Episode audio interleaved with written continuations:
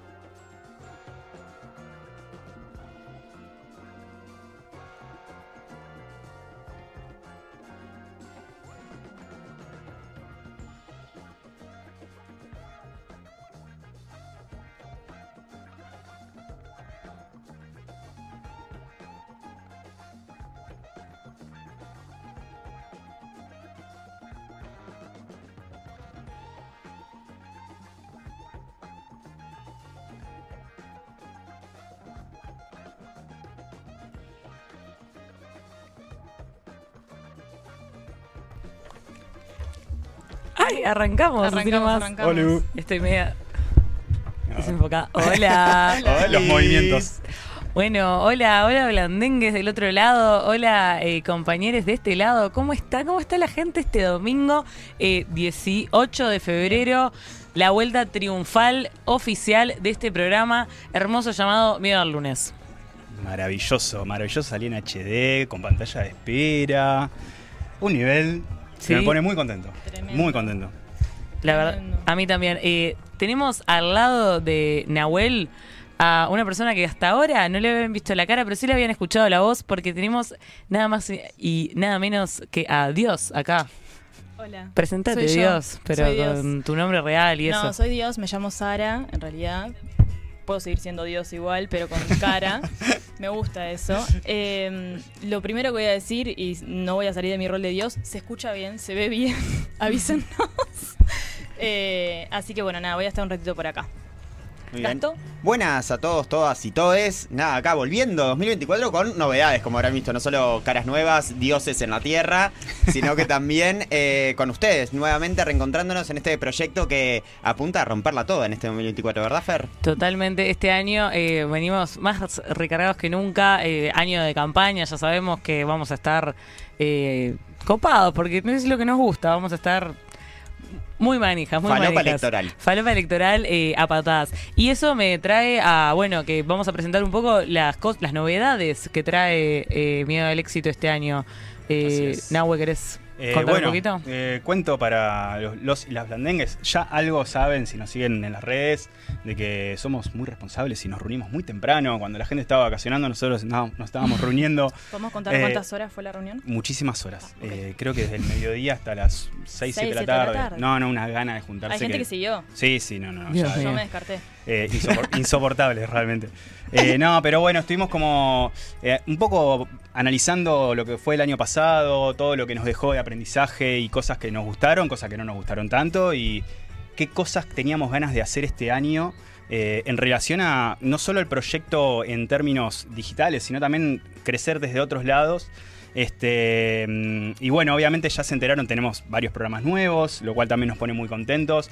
Diego y Julio hoy no están y lo estamos reemplazando con Sara justamente porque eh, ellos están con el carnaval, lógicamente, entonces a esta hora están a full con los tablados. Ayer eh, los reconocieron en el, en el tablado de Malvin y mandaron saludos, así que saludo a toda la gente Sí. del tablado. Fue hermoso eso Le- enterarnos. les dijeron, no le tengas miedo a los fallos. Así que bueno, si les gusta el carnaval y todavía no se enteraron, tenemos un programa que se llama Miedo a los fallos en este mismo canal al que se pueden y deben suscribir.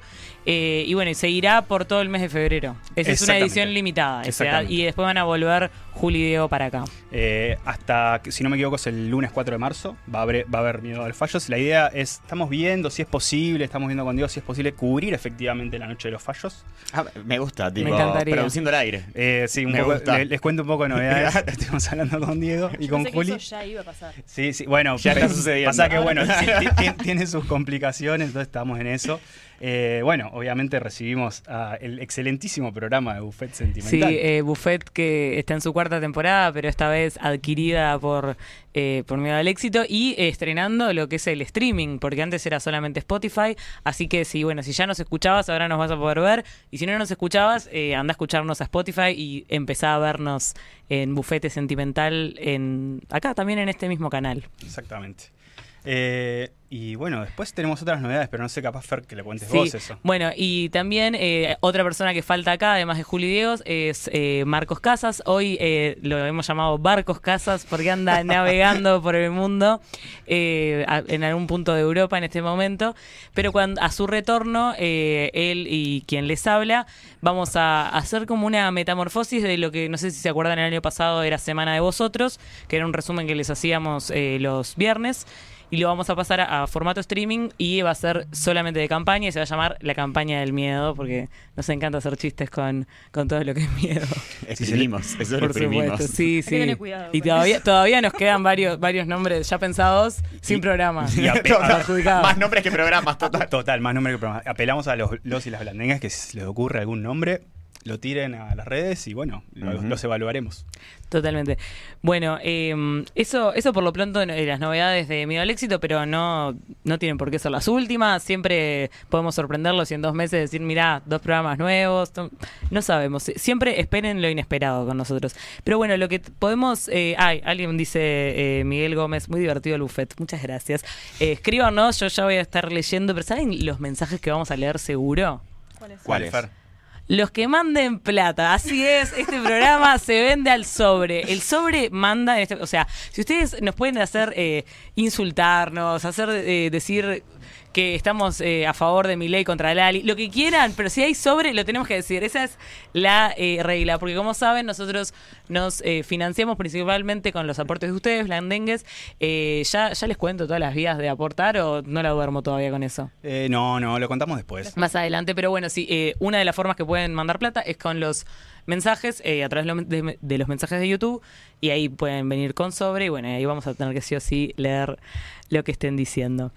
Eh, Me gusta esta innovación nueva que tenemos. Ay, sí, Van a aparecer en pantalla blandengues y blandengas, o sea, pueden escribir y van a salir. Beatriz nos pregunta, ¿no sale más el resumen semanal? No. Bueno, eh, no, no sale, no sale eh, como salía antes. La idea es eh, que a- ahora que va a ser streaming, va a ser supuestamente dos veces por semana y el jueves vamos a hacer como un espacio de resumen semanal que lo vamos a subir eh, también recortado y todo para mantener un poco ese espacio, pero eh, un poco menos eh, editado porque no saben el tiempo que nos llevaban No, esos chicos, 10 minutos. Estoy cansado, jefe. Con, con Este equipo y- acá. Y vamos a morir. El equipo invisible Sí. de Semana de Vosotros. Eh, había mu- mucha mucha producción que no se veía y la que se veía eh, era más de lo que de lo que parecía también.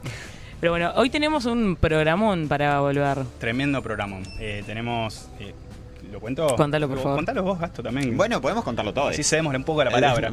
Así son. Así son. Así son. No, eh, hoy tenemos un programa, un primero porque medio lunes va a ser nuestro recreito semanal. En Sí. todo esto. Es. Y la idea es empezar a poder jugar con ustedes y poder también traer temas que no necesariamente todo el mundo esté como planteándolo, sino poder pensarlo en profundidad. Y para eso vamos a estar inaugurando columnas. Tanto en este medio lunes como durante todos los medios lunes del año para pensar la realidad desde otra perspectiva y con aportes. Así que hoy vamos a arrancar con dos columnas nuevas, ¿verdad? Contanos. Gastón, ¿qué columnas? La primera columna va a ser vinculada. Esto no es un tema de orden, sino que vamos a tener dos columnas. De, eh, vinculada a cine. ¿Sí? Sociedad de la Nieve, la rompió en los Goya, la desgolló. Entonces. ah, muy bien. Eh, un mucho. chiste, un chiste. y vamos a estar hablando con Apolita, que la pueden re seguir en redes. Hace tremendos eh, resúmenes. Que se llama Cami, además, perdón. Sí, yo quiero eh, preguntarle al aire cuando venga si es eh, Apolita o Apólita. Ah. Porque no me queda claro, siento que lo decimos mal, pero bueno, ya un- nos. Fue un debate que tuvimos, de hecho. Sí, nos Sí. desaznará. Y Eh. después vamos a tener otra columna que también queremos que sea recurrente, que tiene que ver con un tema que para nosotros es como fundamental, que tiene que ver con la salud mental desde una perspectiva de poder preguntar aquello que incluso no, no se pregunta mucho y también declararnos legos en muchas cosas para poder en conjunto con ustedes construir eh, herramientas para poder poner este tema en agenda y en año electoral la salud mental debe ser un protagonista por todo lo que está pasando en el país, así que vamos a recibir el psicólogo Santiago Lanza. Totalmente. Y después, ¿a quién tenemos eh, de invitado en la segunda hora? No nos querés decir. No les voy a contar, nada, mentira. Eh, no, eh, contactamos a Diego González, Diego de la Curva, que muy amablemente y muy rápidamente además dijo, sí, obvio, resto hoy. Sí, Un eh, un verdadero tipazo. vamos a estar, nada, una persona de los medios como pocas. bueno, me estaba acordando que el año pasado inauguramos con Camarota. Sí, Sí. Creo que, cierto. que- que fuimos medio por el mismo lado de decir, eh, ok, está buenísimo el streaming, pero vamos a hablar también con gente que Claro. estuvo mucho en tele, mucho en radio, eh, y que nada, y también, y que también está como bien dispuesta creo que a las cosas que se vienen, porque que hay gente rancia en los medios. Ya sabemos que no, es- no es el caso, no es el caso para nada. Así que vamos, sí, Justo un domingo de noche. Y bueno, ustedes saben que yo para cuerear no tengo No. pelos en la lengua. Eh, pero no, pero no es el caso de Diego porque no, nos parece un cra. Y recuerdo que ya de- desde que arrancábamos, como que hablé por privado, dio para adelante. Entonces, nada, le, le bancamos Le y totalmente lo eh, los trapos. Total. Ay, ya estamos subiendo de Blandengues conectados, estoy re contenta. Eh, manden, ¿qué, qué podemos, eh, ¿qué podemos pedirles de consigna para que hablen? habíamos pensado en esto de que estamos arrancando y todavía estamos en febrero. Eh, así como diciembre es un momento de, hacer como el resumen, la síntesis de qué, qué cosas hicimos bien, yo qué sé. Lo mismo pasa a principio de año, uno en general como trata de setearse algunos objetivos, cosas. Entonces, claro, Setearse objetivos. la- bueno, perdón, estoy todo deformado por mi Total, profesión. amigo. Eh, Uno manifiesta metas. O sea, claro, un- el próximo sprint- Dejen en paz el programador. Que lo, lo necesitamos. Perdón, perdón, soy esto. Dale. Eh, no, y bueno, entonces como la consigna es eh, metas 2024. Eh, Me gusta. Que pueden ser personales, pueden ser grupales. La idea es que lo cuenten en el chat y bueno, vamos charlando un poco sobre eso también. Me gusta, me gusta mucho. Eh, mientras tanto, mientras la gente se empieza a animar, porque a veces no, es- no lo tenés tan a la mente. No, Yo, no, por ejemplo, me, las, me puse metas y no las recuerdo también. Pero Nosotros tardamos 8 horas en, en encontrar metas. Eh, para como- mí el éxito. Claro, no, sí. pero personal, ¿sabes qué? Lo que pasa es que yo ya hace años que no me pongo metas como tan. eh, sobre todo después de la pandemia, que es como Estructuradamente, que. digamos. Mirá, nena, tu vida puede cambiar en dos segundos. Claro. Eh, pero ya hace tiempo que no me pongo como, bueno. Eh, recibir, no sé, Claro, ta, claro. es como muy particular que tiene que ser un año que te puedas recibir, Claro. pero no, no algo tan grande, eh, si no me pongo como tomar más agua. bien, Está bien, no, pero en realidad está Bueno, bueno. Está no buenísimo. frustrarnos, no frustrarnos como No, con la y, meta. y algo como que, que, que no es que me lo olvide, que lo digo una vez y nunca más. Es algo que tengo que trabajar todos los días. Obvio. Claro. Y lo de tomar agua en realidad la, la- la tengo eh, Y y, me está costando. botellita. Está la botellita acá. Pero, pero no está siendo tan fácil porque el mate no cuenta. No, No hay no, nada no, más. no, no, No. No hay nada peor, o sea, que joda de la naturaleza uruguayofóbica, que es que no cuente No. el mate para el- los 3 litros o 2 litros diarios. No. Claro, no, es maravilloso. No porque Maravillosamente por que horrible. puede ser eh, que esté mal, falso, pero es diurético el mate. Sí, es por eso. Pero yo, ¿sabes lo que, lo- ¿sabes lo- Yo pienso mucho en términos. Es diurético el mate. Sí, eh, yo pienso mucho en términos, por ejemplo, cuando si un medicamento sirve o no. Y en este caso también es, si estuviera en una isla, ¿me moriría con esto? Claro. Y mi pensamiento Bueno. es, si me estoy por morir de deshidratación y hay mate, ¿me vas a decir que no me No, salva de morirme? Dale. En la sociedad de la nieve con mate, ¿sabes cómo sobrevivo? Entonces, para mí, algo hidrata. Obviamente, mucho menos. Mucho menos. Y, por- y los medicamentos, ponerle son antibióticos para una cosa, no para otra. Y no es lo ideal, pero Claro. si estuvieras Sí. en una isla y solo tenés ese medicamento, lo tomarías. Obvio. Capaz que sí. Yo mi, mi meta así, eh, que es medio que ya, incluso antes de arrancar chiquines ya lo estaba haciendo, tengo que empezar pilates, me duele mucho la espalda. Eh, Muy No sano más, también. no Me gusta más. tomar agua, arrancar Sí. pilates, Pilates. viene como muy... Sale Sí, carísimo pilates, este pero. Sale carísimo Pilates. Pilates Eh, Reformer quiero. uh, no ese- ese pilates más. de la pelota y la colchoneta. Sí, eso, eso en. porque me siento eh, como más... no, voy a, no voy a nombrar gimnasios porque tenemos un gimnasio sano. No voy a nombrar gimnasios porque tenemos un gimnasio amigo. Capaz ahí tienen. si no tienen, te digo dónde. Lo voy a buscar. lo voy a Bueno, buscar. yo en esto de, de- de objetivos como concretos, hay uno que sí- lo tengo todos los años, pero no todos los años lo logro cumplir, eh, que es básicamente sostener, eh, salir a correr aunque sea media hora eh, Están por día. sanos. Ay, Tomar chiles, sí, yo realmente no quiero hablar por mis metas para nada. O sea, mi cuerpo no es una prioridad. ¿Y cuál es? su- su- No, ¿cuál es- cuál es tu prioridad? falso, ¿no? Eso, tipo- Por suerte viene una columna de salud mental. Sí, Gasto. claro, Gasto, ¿querés contarnos algo? Claro. Tipo, ¿cómo estás con esto? Bueno, alguien nos dice: Meta 2024 llegar a diciembre. ¿Estás en esa? Total, total. Sí, sí. Sí, eh, yo tengo ganas de en este año divertirme como concepto, como meta, tratar de pasar la mayor cantidad de tiempo divirtiéndome. Por Me eso el cuerpo no es una prioridad necesariamente. Claro, bueno, Claro. es verdad, es verdad. Es una verdad. herramienta.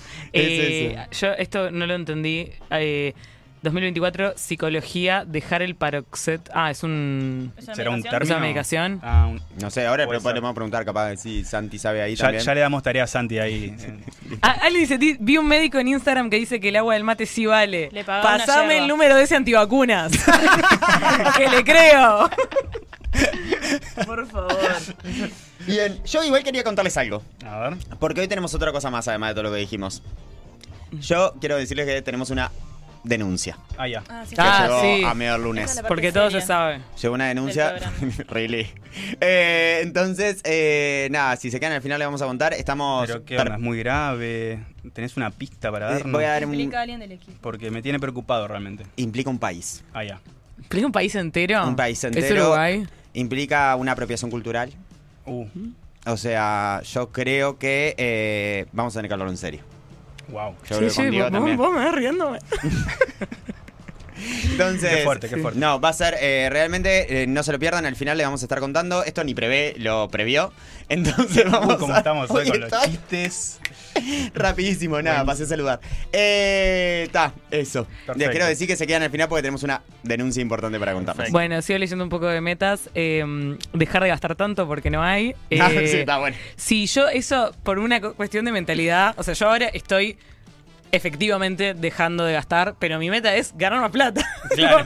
quiero, eh, o sea, sí, no quiero... Un salario digno, O querés sea, claro, o sea, no quiero que me sobre lo mismo, quiero haber podido gastar Aumentar más. el margen. Pero Ah, sí, no, claro. o sea, como que la- lo... O sea, el, el gastar menos es la consecuencia. el- Claro. la- me quiero matar. No es la meta. Claro. La meta es poder gastar más. Estar- pero y pero igual entiendo que hay gente que tiene como más un tema de, de- de descontrol del gasto, que ta, a mí particularmente no me pasa, pero sé que, que hay gente que sí. Yo debería dejar de Yo fumar. tengo otros Eso excesos. Claro. Eh, Giovanni manda hola chicos, esperando a mi amigo Diego González. Saludos Giovanni, ya viene en un rato, pero no te vayas igual hasta que venga. Eh, alguien dice sacar a la derecha, que gane Carolina Cose. Eh, Arrancó son tranqui el metas. chat. Arrancó tranqui. Pero que no los voy a leer. ¿Está bien? ¿Está bien? Ah, ¿Está Acá bien? Marcos plantea, eh, streamear con el chat atrás. Mirá, Barcos Casas, Sí. si no estás acá, no, eh, no- no me produzcas desde el chat. No me- Trae macarons. ¿Cómo que streamear con el chat de atrás? Porque ya, ya vio que eh, en las pruebas teníamos el, el chat atrás y ahora está metiendo presión en lo forma de... De- eh, te, lo, te lo comento con, el, Además, con la consigna. Produce en vivo Produce desde- chat. a la distancia, es increíble. Aplauso a Lu. Bien. Bravo, Lu. Ya, Gracias, ya- Lu. ya les- Marco, ya se te cumplió Lo tu meta, elegí otra. de Dejar de ser noche. controlador. Son las 8 de la noche acá, Marcos. ¿Qué hora es? ¿Ocho y Lo dijo. Lo dije. Lo 12 de la noche, anda a dormir. Claro, Dormir, amigo. Marcos. Qué maravilla. Ahí no es gastar menos, es gastar mejor. Por eso no Arbelech. no, pero, o sea, en eso la banco, Azucena. Sí, Hay que gastar claro, no- mejor. No, tenés plata porque no pensás en la plata, no la manifestás. No, sos pobre porque querés. Porque no te Lógico. telar. Claro. Lógico, lógico. Eh, pero bueno, eh, además de, de tomar más agua, eh, por ejemplo, eh, estoy de acuerdo con la de divertirse más. Eh, estoy probando una cosa que capaz que es re, capaz que es re boluda, pero lo vi en TikTok que una tipa se había hecho, había mostrado del año pasado que tenía. ¡Llegó el primer sobre! Uy, ah. Opa. Sobre. Opa. Opa. Eh, y leemos el Hay que mensaje que dice. Bendito YouTube nos mandó 75 pesos y dijo, como siempre viendo Medio Lunes, escuchando Trotsky Vengarán. ¡Vamos! Bravo. Bravo. eh. ¡Vamos el pro! Este hijo. Querido Macri. No se inunda más. No se inunda más. Pondríamos Ciudad de Buenos Aires si no nos bajaran por, por poner eh, por canciones, copyright, por claro. copyright, exacto. Eh, Quiero decir que venimos con pila de efectos en Mal 2024. sí, no, Vino no. eh. Recargados. Total. Es que- Felicitar a Mediarte porque nos había dicho Álvaro, bánquenme que en las vacaciones voy a meterle a full al estudio y esto que están viendo es resultado de eso, así que la verdad que agradecidísimos. Gracias, Sí. Mediarte. Yo Con- te- con esto, Mediarte. esto de que estoy como feliz y preocupado. ujú. Porque, Porque- porque algo puede salir mal siempre. No, eso, eso creo que diría Fer, nos vuelve tiernos. Sí. Pero no, eh, yo estoy feliz y preocupado porque, feliz porque estamos saliendo en una resolución maravillosa, preocupado Sí. porque estamos saliendo en una resolución maravillosa. Bueno, ah, porque... ¿Entienden? O sea, sí. ayer salí con Alexito, que Alexito me, me agitó para tener noche. Y creo Alexito que es nuestro carpincho para los que no, no lo Ayer, ayer, eh, tuvo gira Alexito, desde ahí en la Hizo mochila. producción. Hizo producción en vivo también. Y nada, y ahora el 4K te, te evidencia. Tenemos problemas nuevos. Yo creo que Sí, sí, conseguir son alguien buenos problemas. Skincare, maquillaje. Estamos abiertos. Ay, a yo todo. Eh, Germán, paréntesis, perdón. sí. Y punto, punto, sí. un punto. Germán. Hola Germán, te extrañamos. Te amamos, Gracias por Germán. los. Sí, eh, con respecto a, a lo del skincare y marcas que nos podrían eh, auspiciar, queremos decir que del otro lado del vidrio, además de que está Lu, que le mandamos un beso, eh, están eh, las chicas de Peer Marketing que nos vinieron a, chusmear, a ver, a ver qué son, a ver si los podemos vender, a ver si podemos trabajar con ustedes. A ver qué tanto humo. Eh, A ver qué tan sí, a ver, a ver qué tan mal tienen la piel para ver si puedo hacer que una crema quiera acercárseles. Eh, y saben quién no está, que le mandamos un beso enorme también, Vale, nuestra productora, porque Sí. está de joda. No, también. Ella produce otras producen. cosas, otras cosas que es eh, la fiesta Senderos, que es la fiesta ahora. Quebrada, que es la mejor fiesta. Yo siempre lo. Me acuerdo que yo me enteré que ella era productora de esa porque yo le estaba, estaba cuereando otras fiestas y dije, y son todas malas menos senderos. Ella dijo, yo soy productora de ahí. Con razón. Qué suerte. Contratada. Eh, contratada, porque realmente son. eh, priorizan mucho el cuidado de, de la gente que, que va a las fiestas Sí. y nada, tremenda música, Y tremenda tienen como, producción. me- a mí me gusta de, de esa fiesta como que tienen pila de laberinto de sensaciones, tipo Sí. cosas para Claro. tocar, cosas que la gente recolgada va y tipo, hola, Yo ¿qué tal? Es muy bueno. Qué Tiene peluches. drogadicto, Tipo, eh. hay Alexitos por lugares. Ah, nunca vi imaginas? eso. ¿En serio? No Alexitos No, porque es diciendo único. algo. Ah, pero entonces no tipo- tengo ganas de ir. No, Bien. no, eso. eh, Mira tus bananas. Eh, mi- ¿Vieron? pero te dan fruta, eso sí. Son transparentes. Es marav- me- me- Ay, me, me atraviesa el chat. A mí me atraviesa la gente. Claro. Totalmente. Tipo, la palabra de la gente me atraviesa. Es como... Bueno, eh, mucho pasó de todo este verano. Eh, podemos eh, a- entrar a, a comentar un poco de, de- de lo que, nomás. de lo que nos pasa, de lo que nos, de lo que nos pasó y nos tuvimos acá para comentar. Yo una cosa que de, de las más, de las de las menos importantes, pero quiero arrancar con esa, que es el fenómeno Gran Hermano y que de acá le bancamos los trapos a nuestra eh, no solo compatriota, sino que compañera de mediarte. Eso. Eh, Rosy Beltrán. O sea, ella se sienta en este mismo lugar que estamos nosotros a hacer su programa y bueno, cuando vuelva no nos van a... no nos va a reconocer. Una Va entrevista feo nos va a decir. Sí, Claro. sí. Pero, pero bueno, eh, la verdad que es, Gasto y yo estuvimos mirando Gran Hermano. Y eh, bancando los trapos. Sí. Está muy bien y además está picando, es un gran hermano distinto esto. Y además generó como mucho, Sí, y se, movimiento. y se está mirando mucho por streaming, lo cual nosotros celebramos porque es donde estamos ahora. Exactamente. Y mucha gente, de- descubrimos que muchos uruguayos eh, se están acostumbrando a mirar por ahí, así que vamos arriba cuando termine, no antes. Esto se pueden pasar al streaming de GH, pero También. después. Igual le pedimos también ahora, en esto que aprendimos más de streaming también, que se suscriban al canal de YouTube de Mío del Éxito. Aprieten el botón, aprieten y pongan el me gusta. Nos ayuda muchísimo que Eh, se suscriban. no podés, no querés, no te pinta, no tenés gana o bla bla bla. Poner un sobre. Está todo Sabemos- bien. sabemos- Apretame, me, eh, tipo, se- suscribirme. Exactamente, sabemos que YouTube te hace entrar y vos a los 10 minutos te vas. Entonces, en esos 10 minutos que estás, suscríbete. Está muy bien. Terrible. Este programador los tiene súper controlados. No, no, no, no. Me encanta, me encanta. Pero bueno, deber, eh, Gran Hermano para mí fue el momento, eh, eh, la novedad televisiva de enero, que todo el mundo que se quedó. Pero después pasaron muchas. Enero, Rock and roll. yo siento que fue primero eterno, ¿no les pasó eso? Siempre pasa lo mismo con enero. Dura Sí, 45 excepto estés de días. vacaciones. ¿no? No, pero A mí no me igual. pasa que se me hace largo porque soy pobre, entonces no me puedo ir tipo No, todo yo el mes. me fui un par de días, pero igual después era como que no terminaba más y el sueldo hay que estirarlo Eh, y sí. no- Se hizo largo enero y corto Ay, febrero, gracias, ¿no? Isabel. Suscripta, gracias. Gracias, Isa. Pero bueno, enero pasaron muchas cosas. Eh, yo quiero decir que viví un momento maravilloso, espléndido, satisfactorio y cumpliendo mi meta muy divertido. Que fue eh, vi a Luana en, en La 18 de julio. Ah. en los 298 años de Eh, Montevideo. ya, ya era obvio que iban, se iban a poner con eso. ¿Cómo son? eh? ¿Cómo son? No, pero operadores? bueno, eso y después. eh, y después. peleadora. Y después eh, vi a la Caribe. Que ese fue el sumum del goce popular, sentí. Sí. Eso. Nunca los vi, ¿sabes? En ¿Nunca lo vivo. viste en vivo? Amiga, vamos a salir con el éxito. Estoy en cualquiera mal. Eh, eh, sí, siento que, que me gustaría ver bandas que no vi, ir a bares que no fui. Por ejemplo, al Clash nunca fui, me parece que ¿Esta está es re mal. 2024? Sí, sí, Bien, ya, perfecto. ahora la pongo, ¿sabes? Muy bien. Eh, 2024. y, y nada, se pueden sumar a mis giras. Perfecto. ayudarme a cumplir las metas. ¿Vos, Sari, fuiste a alguna, alguna banda o algo de eso? Hablando de música, quiero decir algo y quiero hacer una publicidad. Sí. Isabel, eh, nuestra blandenga ahora suscripta, es una cantante muy talentosa. Guapa. Soy un poquito fan, así que. Sigamos nada, Isabel, Por sigan a favor, Isabel. síganla, escuchen su música, es tremenda. Así que. Bueno, gracias. y otro día que venga amigo el lunes. Bueno, si tenés ¿Verdad? ganas. por Sí, supuesto. Invitada. Ya invitada, sí, produciendo en vivo, Eh, total. ¿Qué hice? Yo ¿Cómo? fui a ver. ¿Qué? Bueno, en los 300 años estamos hablando. Do- 298. Eh, Los 298. vi a Rada, vi a Niña Lobo, que me gusta mucho también. Vi a hermano Carrero. Y lo agité. Y eso estuvo quitaste la... Fuiste la que gritaba tipo, ¡Guapo, vamos! ¿Eras vos?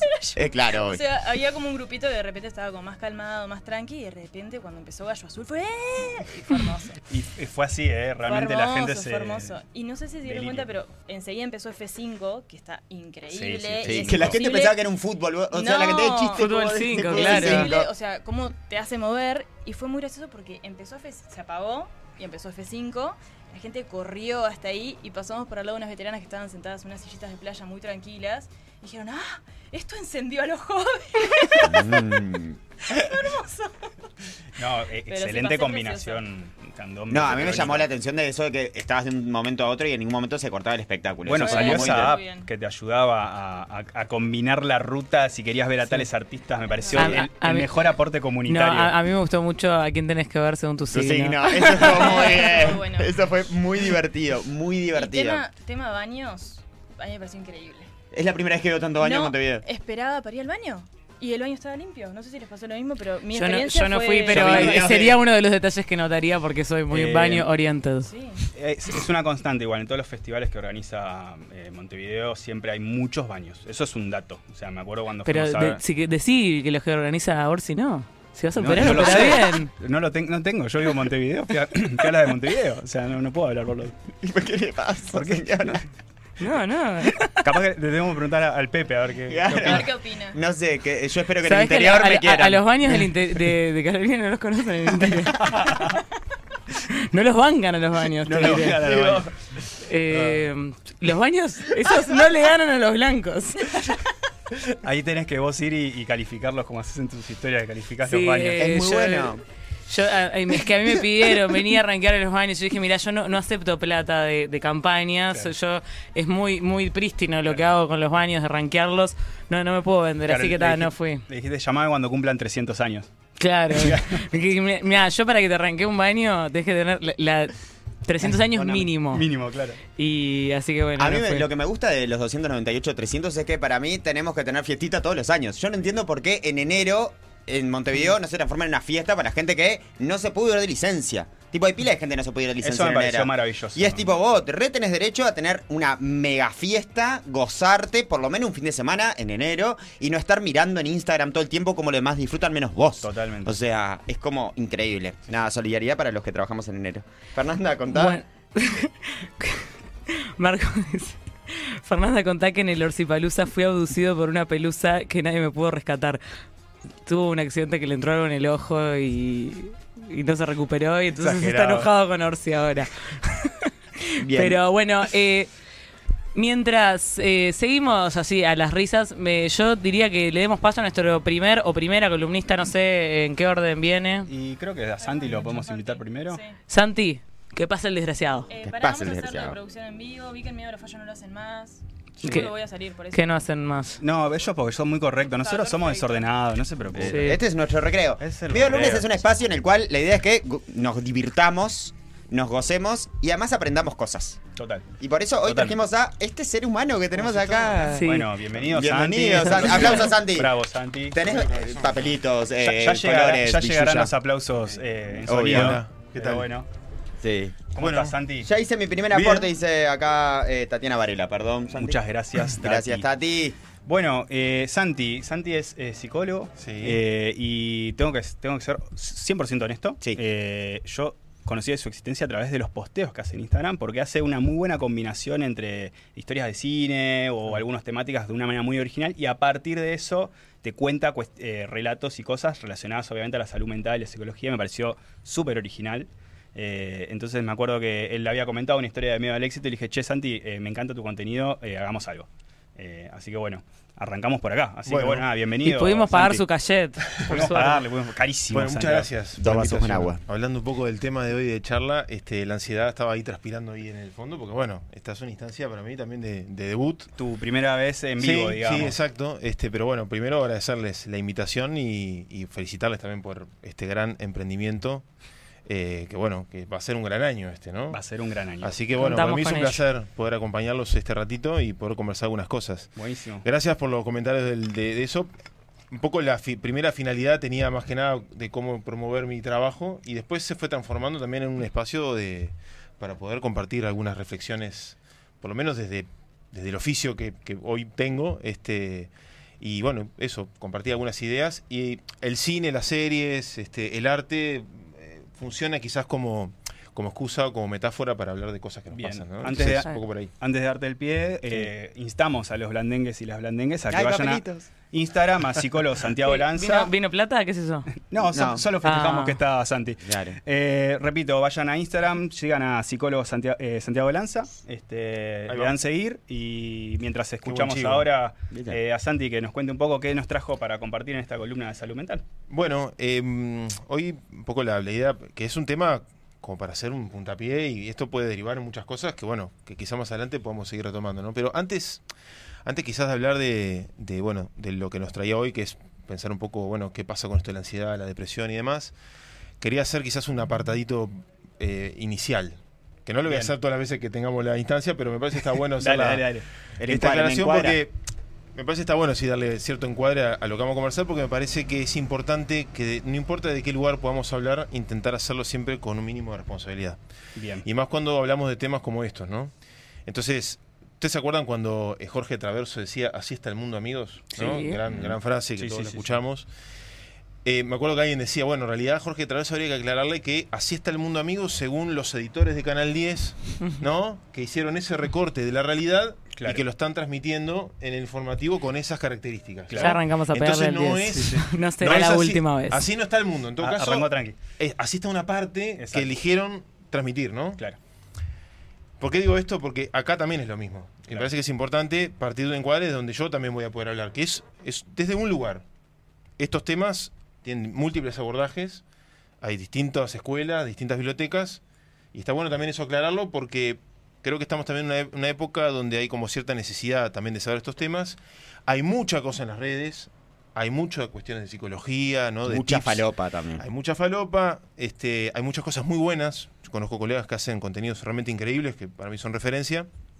Pero también cada tanto uno se va encontrando con cosas que a priori, para llamarlo de la manera más light, este, me resultan un tanto irresponsables, porque Claro. a veces no, no se dimensiona que del otro lado quizás hay personas que están quizás necesitando alguna Sí, respuesta y ahí encuentran cosas que, bueno, ah, es por acá y en realidad, bueno, hay algunas cosas que se plantean que, Claro, que rozan, son bastante border, digamos. Capaz que por el afán de conseguir un like o una Bueno, visualización y hay de un, algo de de un eso, reel, sí, eh, sí. te tiro una cosa que en realidad despista completamente Exacto. respecto de la temática. Claro. Este, Entonces lo que hablamos, lo que hablemos hoy es intenta hacer una, una mirada sobre esto, que a mí me gusta siempre pensar en cómo abrir más que cerrar conceptos, Bien. sino pensar más en las preguntas, ¿no? De qué, qué cosas nos vamos cuestionando respecto a estas cosas y no necesariamente dar una respuesta no única, porque sobre estos temas no hay respuestas únicas. claro.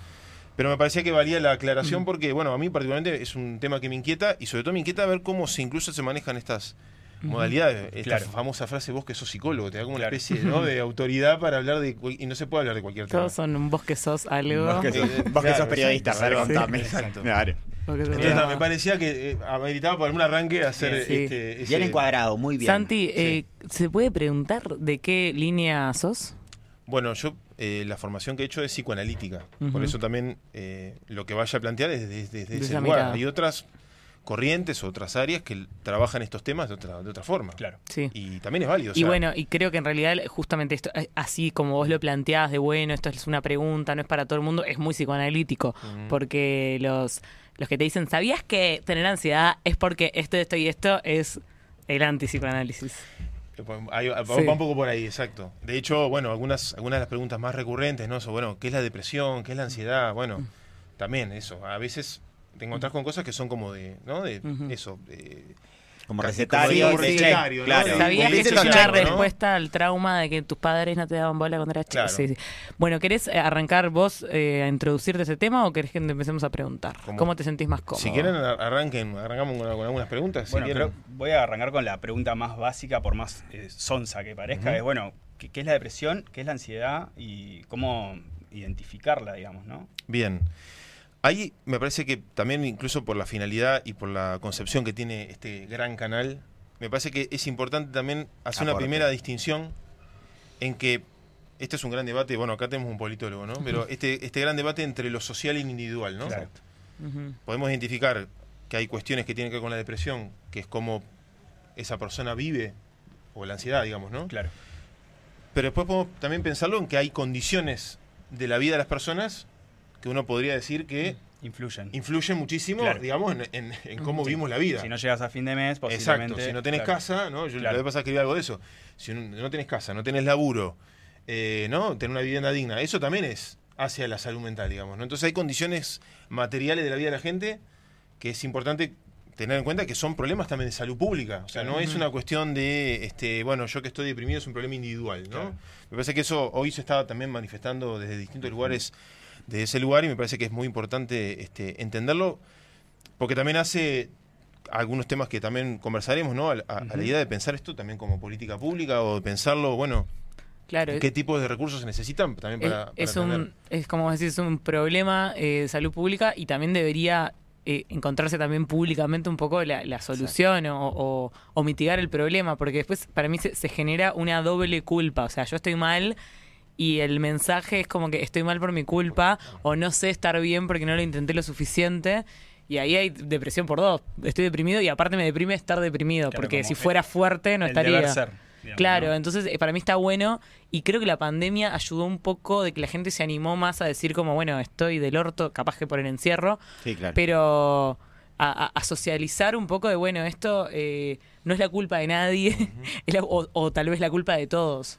Sí, eh, comparto absolutamente. De hecho, creo que la pandemia, entre las mil cosas nefastas que tuvo, dejó algunas cosas interesantes y es que hay algo del tema salud mental que se puso sobre la mesa, creo que como nunca, sobre todo pensando en algunas áreas de, la, de, de interés de las personas, como el deporte, ¿no? Deportistas que han salido a hablar de esto, que eso a- le llega a mucha gente y eso está Sí, muy bien. obvio. Desde el arte, ¿no? Yo recuerdo en los Juegos Olímpicos a Simón Biles, ¿no? ¿Se acuerdan Mm, que ella se sí. bajó? y dijo, Sí. No me da como Sí, para no, encarar esto. está matando, claro. Puso- lo puso sobre la mesa, que una referente así lo diga.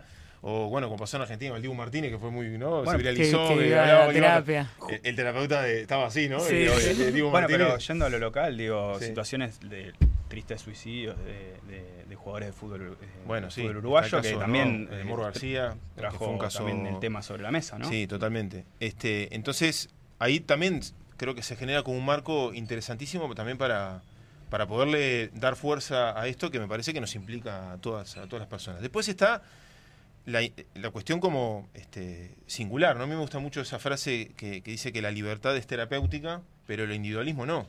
Claro. Y adhiero a lo que decía Fer, que hay, hay una cuestión de que las, las, las salidas son, tienen que ser colectivas. Nadie se salva solo, ¿no? Si, eso- Ujú. eso, si, ha- si hay un aprendizaje de la pandemia es eso, Sí. ¿no? También la pandemia, por lo que muestran algunos datos, eh, aumentó considerablemente eh, los casos de depresión y los casos de ansiedad. Claro. ¿no? Las consultas en ese sentido. Yo ahí tengo una pregunta. Sí. Porque es, eh, ¿la pandemia disparó la ansiedad y la depresión? ¿O lo que hizo fue que se empezó a hablar y se empezó a poder decir que antes existía, pero no lo decíamos? Porque yo lo que veo, incluso cuando doy clase, que ahora son temas que se abran, que cuando yo daba clase antes de la pandemia, tanto presencial como virtual, no aparecían, no era un elemento... Incluso te escriben, profe, mira, estoy con esto. Y eh, antes no era una variable de, a tener en cuenta al momento de pensar el desarrollo eh, en el aula incluso. Entonces, no sé si la pandemia es que eh, disparó más o lo que hizo fue visibilizar lo obvio. Yo creo que hay. Sí. O capaz las dos cosas. Yo creo que están los Yo dos componentes. que ¿no? Sí, claro. Sí, a- aprovechando que Santi está tomando agua, eh, traigo en esto de los condicionantes externos y Sí. saliendo del, del ejemplo extremo de si no llego a fin de mes, sin ir más lejos, cómo Es la- re común el expreso, no llegó sin No, no, pero digo, porque también hay algo más concreto que es el celular, ¿no? O sea, también la forma en que te llega la información a través del celular genera eh, ciertos Mucha niveles de, ansiedad, de sí. ansiedad. Sí, enorme. y especialmente cuando si estás pasando por algún momento que vos estás mal y estás triste, a veces también la información que te llega con esta cuestión de, de el algoritmo que para venderte cosas eh, detecta que vos estás más triste o más no, no sé qué, te empieza a ofrecer cosas que en realidad vos al recibir eso te dispara más incluso eso. Sí. Eh, entonces, no hay que irse tan lejos eh, para, para llegar a esos condicionantes que justamente te promueven ese tipo de, de- de situaciones, ¿no? Sí, eh, de hecho, en esto que, que- que planteas, eh, como para ir tirando quizás algún concepto, por lo menos de los que yo Obvio. este, estoy de acuerdo, ¿no? O adhiero, que es pensar la idea que la ansiedad es un tipo de relacionamiento con el tiempo. ¿no? O sea, hay una variable que es Para- fundamental para, para problematizar, que es justamente la variable, vari- variable tiempo. ¿Por qué la ansiedad es, un- es una de las cu- principales cuestiones que nos pasan, sobre todo a ciertas generaciones? Porque todo tiene que ser ya. Claro, ¿no? Acá este programa se llama Miedo al Éxito. claro. ¿no? El- Que ¿cómo- es básicamente no? una forma de ansiedad. Eh, eh, Exacto, total. Pero en última instancia, ¿qué es? Es un tipo de relacionamiento con el tiempo, porque Claro, claro, claro. quizás la expresión máxima de eso es el ataque de pánico. Sí. Claro. ¿Qué, qué es? es? es esa imposibilidad tremenda de no poder resolver algo que te está conflictuando en el menor tiempo posible. Bien. Entonces, eh, genera como esa ¿no? sensación de absolutamente desesperación, como algunos de los síntomas que se manifiestan, ¿no? Esta sensación de que te vas a morir y, y toda esa cantidad de cosas. El ataque de pánico quizás es como la expresión máxima, pero a mí me gusta pensar que tan- tanto la, la cuestión de la ansiedad como, el- como, el- como el- los ataques de pánico, quizás como su mayor expresión, es que también lo que nos trae es una pregunta. Bien. O sea, cuando algo de eso aparece, es importante darle, darle pelota. ¿no? Algo está queriendo decir. A mí me gusta mucho también el concepto que lo maneja un psicoanalista este, eh, muy, muy conocido, llamado Lacan, que el loco plantea, lo voy a parafrasear, ¿no? Pero Sí, sí, sí. pra- en, en el fondo lo que plantea es que la angustia no miente. Es decir, cuando aparece la angustia, pensemos cada uno en nuestra situación cuando tenemos situaciones que nos angustian, ¿no? Eh, cuando algo de eso se presenta, es, es sumamente genuino. No hay forma de, de- de no de Sí, sí, taparlo, ¿no? Entonces, cuando algo de eso aparece, es importante, bueno, empezar a darle espacio para ver qué significa eso. Porque tanto el ataque de pánico como cualquier otro tipo de sensación de, de ansiedad, este, quizás más marcada, lo que está justamente trayendo es una es, es que algo está queriendo ser dicho y que no está pudiendo Sí. hacerlo. Eso ¿no? también es muy psicoanalítico Eso, porque claro. seguramente otros te dirían como, bueno, eh, eh, evitar la angustia o, o no darle bola o hacer algo para que se vaya. Claro. Y, y vos hablas del lado que yo particularmente estoy de acuerdo, decide, eh, si hay angustia hay que ver qué dice, dejarla salir, Claro. eh, no, no taponearla, pero sí, es, es un debate en realidad. Sí, sin duda. Por eso Sí. hacía esa aclaración hoy al comienzo. Este, ahora, yo quizás, de la- por lo menos lo que puedo compartirles, que es desde la experiencia más clínica, es increíble ver en los procesos con los pacientes cuando estas cosas se empiezan a poner en palabras, se empiezan a nombrar. ¿no? Y sobre todo, incluso pasa también de que empieza la, eh, la idea como del acontecimiento, es decir, que aparece algo nuevo, eh, incluso en el relato, eh, incluso los propios pacientes se sorprenden Claro. y empiezan ¿no? a asociar cosas que no parecían absolutamente disociadas y sin embargo como que machean, ¿viste? Ah, ah, era esto, ¿no? Y es brutal como en ese proceso de que le vamos poniendo nombre a eso que aparentemente no, no tenemos ni idea de por qué nos pasa, porque eso es lo que pasa también con la angustia, con la ansiedad, es decir, ¿Por qué no siento sé- lo que no siento? Claro. claro. exacto. Que ves muy loco porque es como un saber no sabido. Lo sabemos, pero no lo sabemos. Es una cosa muy Sí. loca. Pero es brutal cuando, cuando eso se empieza a producir, empiezan a, a minorar o empiezan a ceder parte de esos empujes de, ¿no? de ansiedad, Claro. de angustia. Bueno, esto que, que comentabas me, me retrotrae a una experiencia propia ya por 10 2019, cuando yo había cambiado a un laburo eh, nuevo eh, y yo genuinamente estaba contento y sin embargo a los tipo a los tres o cuatro días de arrancar el laburo nuevo me dio un ataque que creo que es de pánico que ahora después te quería preguntar cuál es la diferencia como para pa- tratar de identificar y yo no entendía por qué me había pasado eso y yo realmente sentía ¿por qué me está pasando eso si yo me, me siento contento con esto? Y en realidad, bueno, esto que decís, ¿no? Después uno arranca procesos terapéuticos y ese tipo de cuestiones va avanzando y efectivamente en- encontré el, el motivo, lo- o lo que yo interpreto ahora que es el motivo por el cual me pasó eso. Claro. Eh, y sin embargo, en ese momento para mí fue algo que, porque es mm, salido completamente de la nada. Entonces me, me identifica mucho esto que comentás, ¿no? Eh, Sí. En relación a eso.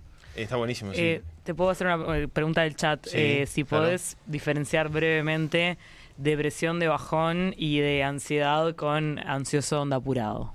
Bien, está buenísima esa pregunta, porque en realidad un, una de las cuestiones eh, que pasa con la depresión como concepto, y ahí también lo digo desde una visión quizás más de formación psicoanalítica, Claro. que no tiene necesariamente una categoría de esas características para mencionar ese tipo de padecimiento, por llamarlo de alguna manera, Sí. eh, es un término que yo entiendo que está sumamente bastardeado. Ansiedad. La ansiedad también, pero Oh. sobre todo depresión, o sea, Sí. todo Sí. parece ser que cuando uno tiene un bajón, ¿no? Todo es depresión. Todo es depresión. Y por ende nada lo es y por Y ende por no puedo ende nada trabajar. lo es, Exacto. ¿no? Ahora, con esto eh, quiero decir que no existe la depresión, por supuesto que no. Existe, tiene características. Como todo diagnóstico, yo por lo menos soy la idea que el diagnóstico no define una persona, sino que te da una referencia de por dónde ir, ¿no? Claro. De por dónde hacer el- un, un proceso, un Un tratamiento, mapeo o como de se dónde le quiera está llamar. parado. Exacto. Pero eso que en un momento está, quizás en otro momento no necesariamente tiene por qué estar. Claro. Eh, eh, yo compartí ahí algunas reflexiones de un psicoanalista brasileño que, que es, un, es un fenómeno, se llama Christian Dunker, que para mí es un referente, que él dice algo así como que este, también de acuerdo a cómo nosotros hablamos de nuestro sufrimiento, también puede cambiar Claro. eso. Es decir, me parece que, que uno tiene que también eh, poder pensar y, y, eh, y conocer desde dónde también uno construye su propio relato de vida. Claro. Es decir, eh, eso incide, porque yo particularmente soy de la idea de que las, de que las palabras eh, Transforma. transforman, eh, estructuran, condicionan. Imaginémonos, ¿no? Sí, hay una frase Que uno, re- uno, uno, eh, va recibiendo determinadas palabras a lo largo de su vida, de la infancia, ¿no? Yo qué sé, por un ejemplo, una, una persona, un niño, una niña que este, de chiquito está, bueno, vos no servís para nada, este, Claro. mirar otra vez vos, este, te mandaste tal cosa, o sí, y, ¿no? Gestos, no Claro. tienen por qué ser. Sí. Sí, sí. Pero eso como un gotero, sostenido en el tiempo, después cuando ves que la persona dice, sí, bueno, la verdad que las cosas no me salen. Entonces la pregunta ahí, ¿y eso de quién es? Claro. ¿No? Te- Tengo un Sí. ejemplo un poco más gracioso, porque capaz Sí. que va niña también, capaz estás ese tipo de grupo de amigos que hay uno que parece que es- está de repente está mufado y lo empezás a joder de que Claro. tipo, no, vos no, porque si venís va a pasar algo y llega un punto que realmente la persona se lo cree realmente que está, Exacto, tiene esa claro. mala suerte encima. es, ¿viste? es como un efecto de discurso. Claro, ¿no? Y eso uno le puede encontrar en un montón de cosas. claro. También en este, en este tipo de, de cuestiones. Entonces, también la depresión es una cuestión que se vive y se padece individualmente, pero que obviamente hay una cantidad de actores que condicionan en algún punto esa situación, ¿no? O sea, Claro. situaciones de la vida de la persona que lo- la llevan quizás a, Sí. a sentir como esos niveles de sufrimiento, pero que también son sostenidos mediante palabras, mediante ¿no? Es- sí. expresiones. Igual también hay mucha gente que es como todo lo contrario, que para afuera es súper feliz y en realidad está, eh, para mí en esos casos justamente es, es al revés, o sea, es muy interno y, y toda la gente al revés, pero ¿cómo si sos re feliz y tenés tremenda vida? Y capaz hasta ese contraste Pero eso en empeora algún todo. punto aparece. Eso en algún punto aparece. Porque como decíamos hoy más temprano, eh, la angustia no miente. Entonces, Sí. claro. Te Sí. puedo hacer una pregunta del chat. Eh, ¿Es posible que hablar de ansiedad o escuchar hablar de ansiedad genere ansiedad? Porque vengo hace años eh, que cuando alguien habla del tema tiemblo. O sea, yo creo que es su propia ansiedad sabiendo que está cerca de ser analizada y de que salga el tema que no Sí. quiere encarar. Lo que pasa que eso es la constitución de ciertas palabras, ¿no? Que, Claro. que también van generando efectos. Por eso Mm. a mí me gusta mucho pensar que las palabras de- realmente tienen efectos hacia un lado o hacia el otro, digamos. Sí, claro. Lo que se hace con la palabra también se puede deshacer con la palabra. Yo por lo menos soy- Claro. A lo Y hechizo. además, y lo, y lo veo, lo veo en la clínica, o sea, no, no. La experiencia analítica también te va devolviendo que Claro. cuando empezás a decodificar cosas, la persona lo, lo- va también preguntándose cosas y comprendiendo, es brutal como ves cuando hay un problema que viene insistente, ¿no? Y, y- vuelve todas las sesiones, hasta que en un momento, por alguna razón, se deja de hablar, Está llegando al punto. Entonces, incluso a veces, porque también hay, hay una cuestión como muy inmediata, ¿no? Es bueno, tengo, tengo un ataque de pánico, ¿qué hago? Bueno, está bueno capaz que sí consultes, ¿no? Y empieces a preguntarte a ver qué es lo que te lleva a eso, ¿no? Claro. Pero también en esto de la, de la inmediatez que hablamos hoy y cómo también la depresión y la ansiedad también es un tipo de relacionamiento con el tiempo, eh, queremos respuestas inmediatas. Claro. Yo soy muy consciente que por lo menos de la propuesta donde yo trabajo es bastante contra, Contraintuitivo. contraintuitiva, en el sentido de que implica otro tiempo, Claro. otra temporalidad, implica una conversación un poco más larga, ¿no? Porque la vida es un poco más compleja. Entonces, a problemas complejos no se pueden pretender soluciones simples, ¿no? Sino que Pero para, para, si tengo TikTok. Y las cartas Bueno. me dicen que voy a hacer. Pero parecerá. Claro, claro. Parece Sí, chiste, sí. pero es eso. La gente busca también muchas Sí. veces esa salida rápida en me lo dijo los astros, es porque soy de Virgo, es no, no, o sea. Sí, pasa, pasa. Está, pasa está. y se me paro desde ahí a, a tratar de, de no habitar ese espacio que necesito habitar para poder transitarlo y superarlo. Yo creo que también en, cuando yo tuve ataque de ansiedad y de pánico, esa necesidad y- constante de no volver ahí, entonces hago todo lo posible para salir de ahí rápido. En realidad en un momento fue tipo, ta, ¿por qué me pasa esto? ¿Cuánto tiempo? Y algo que a mí me pasó, y lo pregunto, la necesidad de estar con un otro también en ese momento. Yo creo que lo que no puedo, o, o a mí me, me salvó la cabeza, por decirlo de alguna forma, es encontrarme con un otro que me acompañe, no necesariamente un Sí. psicólogo, sino alguien que me permita mantener ese convenio con la vida también en un nivel. Claro. ¿No? Es que, como decíamos... Nadie se salva solo. eh, nadie se Nadie salva, se salva, ¿no? pero sí, pero es esto, un abrazo a veces Sí, puede ser un muchísimo. ejemplo muy concreto y muy Claro. de, de lo, de lo cotidiano, ¿no? Sí, claro que es eso, es poder y también exhortar a que lo podamos decir. El tema que creo que también ahora lo que no está viendo es mucha respuesta cuando lo digo. Entonces hay una doble frustración. Y ahí en eso que capaz que después lo podemos profundizar en otra columna, que es la falta del acceso a espacios donde yo puedo, si lo digo, Sí. alguien levante ese emergente y poder trabajarlo. Y que no Sí. quede solamente en una denuncia tipo, me estoy mal y no tener ninguna respuesta. Por eso esto que decíamos, que hay, hay una cuestión que es de tratamiento, que implica lo singular, pero las vías de salida so- tienen que ser siempre colectivas. Colectivas. Eh. Ya sea desde lo comunitario, ya sea desde políticas de Estado, ¿no? Tienen que existir, digamos, eh, cosas que pongamos Sí, sobre la mesa contención. y que todos tenemos familiares con dificultades, todos tenemos dentro de nuestro círculo de amigos lo mismo, en las organizaciones políticas, en las, ¿no? en las instituciones. Y en general lo que tendemos a hacer es como a la cosa de la exclusión, ¿no? Y eso realmente es terrible, porque después mucha gente vive muy sola, padece... claro. Sí, incluso las sola. organizaciones cuando quieren también se dan cuenta que no están preparadas para, para integrar a, ese, a esa Exacto. gente con ese tipo de Claro. situaciones también, ¿no? También pasa. A mí, para mí, es- hay un ejemplo que, que- que- como para ir redondeando la idea, ¿no? Pero eh, hay un ejemplo que me parece que, que- que viene como al pelo, que es, este, vos me corregirás, Gasto, pero eh, uno de los grandes aportes que hizo un gran sociólogo Durkheim, ¿no? Sí. El Es que suicidio. Exacto. ¿Y cuál fue ese gran aporte? Que algo que parecía o tenía apariencia de problema individual, porque soy yo que, me, ¿no? que estoy tomando esa decisión, Estoy eligiendo lo que el individualmente. tipo termina ¿no? mostrando es que, bueno, acá hay condiciones que que a- favorecen, por eso hay lugares, ¿no? países ¿no? o sociedades que tienen quizás un problema mayor, el Uruguay es uno, por las Nosotros. tasas de suicidio, que otros. Bueno, eso tiene algún tipo de, ¿no? de explicación que va más allá de la resolución ¿no? individual. Entonces, me parece que está bueno esto porque después podemos seguir eh, profundizando y tendremos más, más instancias para hablar del tema. Por suerte. Pero este, hay una cuestión que obviamente tiene que ver con el tránsito individual y que es importante que cada uno pueda ir reconociendo y aprendiendo también cuál es su recorrido, qué cosas le, le han pasado, ¿no? Y, y ir trabajando sobre eso. Al mismo tiempo que comunitariamente necesitamos muchas personas atentas a estas cosas. Claro. Tenemos que estar todos de un modo con, con esas cuestiones sobre la mesa, ¿no?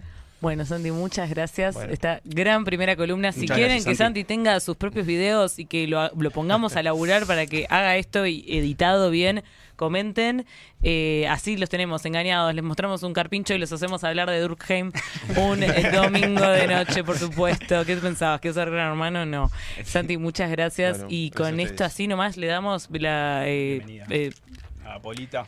Y convoca- la convocada a, a Polita o a Que también Polita. hacemos ¿cómo es? intercambio. Entra Sari y yo me voy para atrás. Cambio en el equipo. Cambio en equipo. Cambio en el equipo. Y ya está con nosotros del otro lado eh. Diego González, así que no se vayan porque después de la ¿Cómo columna eh, ya estamos con él. Eh, tipazo ahí con su... No vino sí. de chaleco porque hace, hace calor, pero... Vino con un bien. outfit hermoso. Vino con un gran outfit, ya lo van a ver. Quiero decir que el chat están eh, muy copados, que la gente empieza a discutir Durkheim. O sea, la falopa universitaria se nota en ese chat. Me encanta. Y- Eh, y bueno, y venimos a nuestra próxima gran columna, Sesuda también. ¿Cómo estás, Cami? ¿Todo bien? Bien, todo ¿Es bien. Apólita o Apolita? Es Apólita. ¿Vieron? Ah. Yo sabía. Apólita porque... Toma, eh, ponete los auriculares y auriculares. Acércate. Y... Es Apólita, me siento rara con esto, así que me lo puedo sacar. Te lo puedes Bien. sacar, sí. Eh, ahora sí. Es Apólita porque en realidad viene de que mi primer apellido es Apólito, entonces Ah. le metí una A. Mi Me segundo gusta. apellido, perdón. Mi primer apellido es Costa y el segundo es Apólito y bueno, ahí le encajé una A y dije, Apolita. Divino. Suena Listo. bien. Aunque algunas personas me han puesto tipo apolítica, como que viene por ahí, pero no. Tipo, nunca menos. Definitivamente No, viene por ahí. Totalmente. Eh, bueno. bueno. contanos, presentate vos, presenta tu columna como quieras, en el orden que te guste. Bueno, bien. Mi nombre es Camila, tengo un canal de YouTube eh, que me lo hice el año pasado, mediados del año pasado, medio tarde, pero bueno, eh, en el mundo como youtuber. Eh, Nosotros también, no te preocupes, arrancamos ahora también. Cal- Uruguay. Uruguay.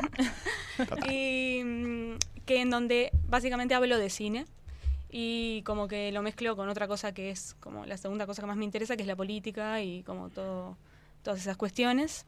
Así que te hago muchas volteretas para de repente en un video de La Sociedad de la Nieve estar hablando Marx. Eh, pero bueno, básicamente va por ahí el canal. Sí, eh, ya, ya, ya te amo. O sea, eh, ¿entienden? Eh, Increíble. Sociedad Neo y Marx, o sea, eso podría. Yo miraría ese video por Mirá, falo. Sí.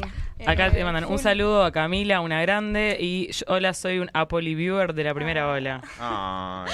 No, no. La verdad que increíble, como increíble como de repente hay gente que está viendo mis videos y como comentan y todo eso para mí es tipo un, un viaje absoluto, así que les agradezco.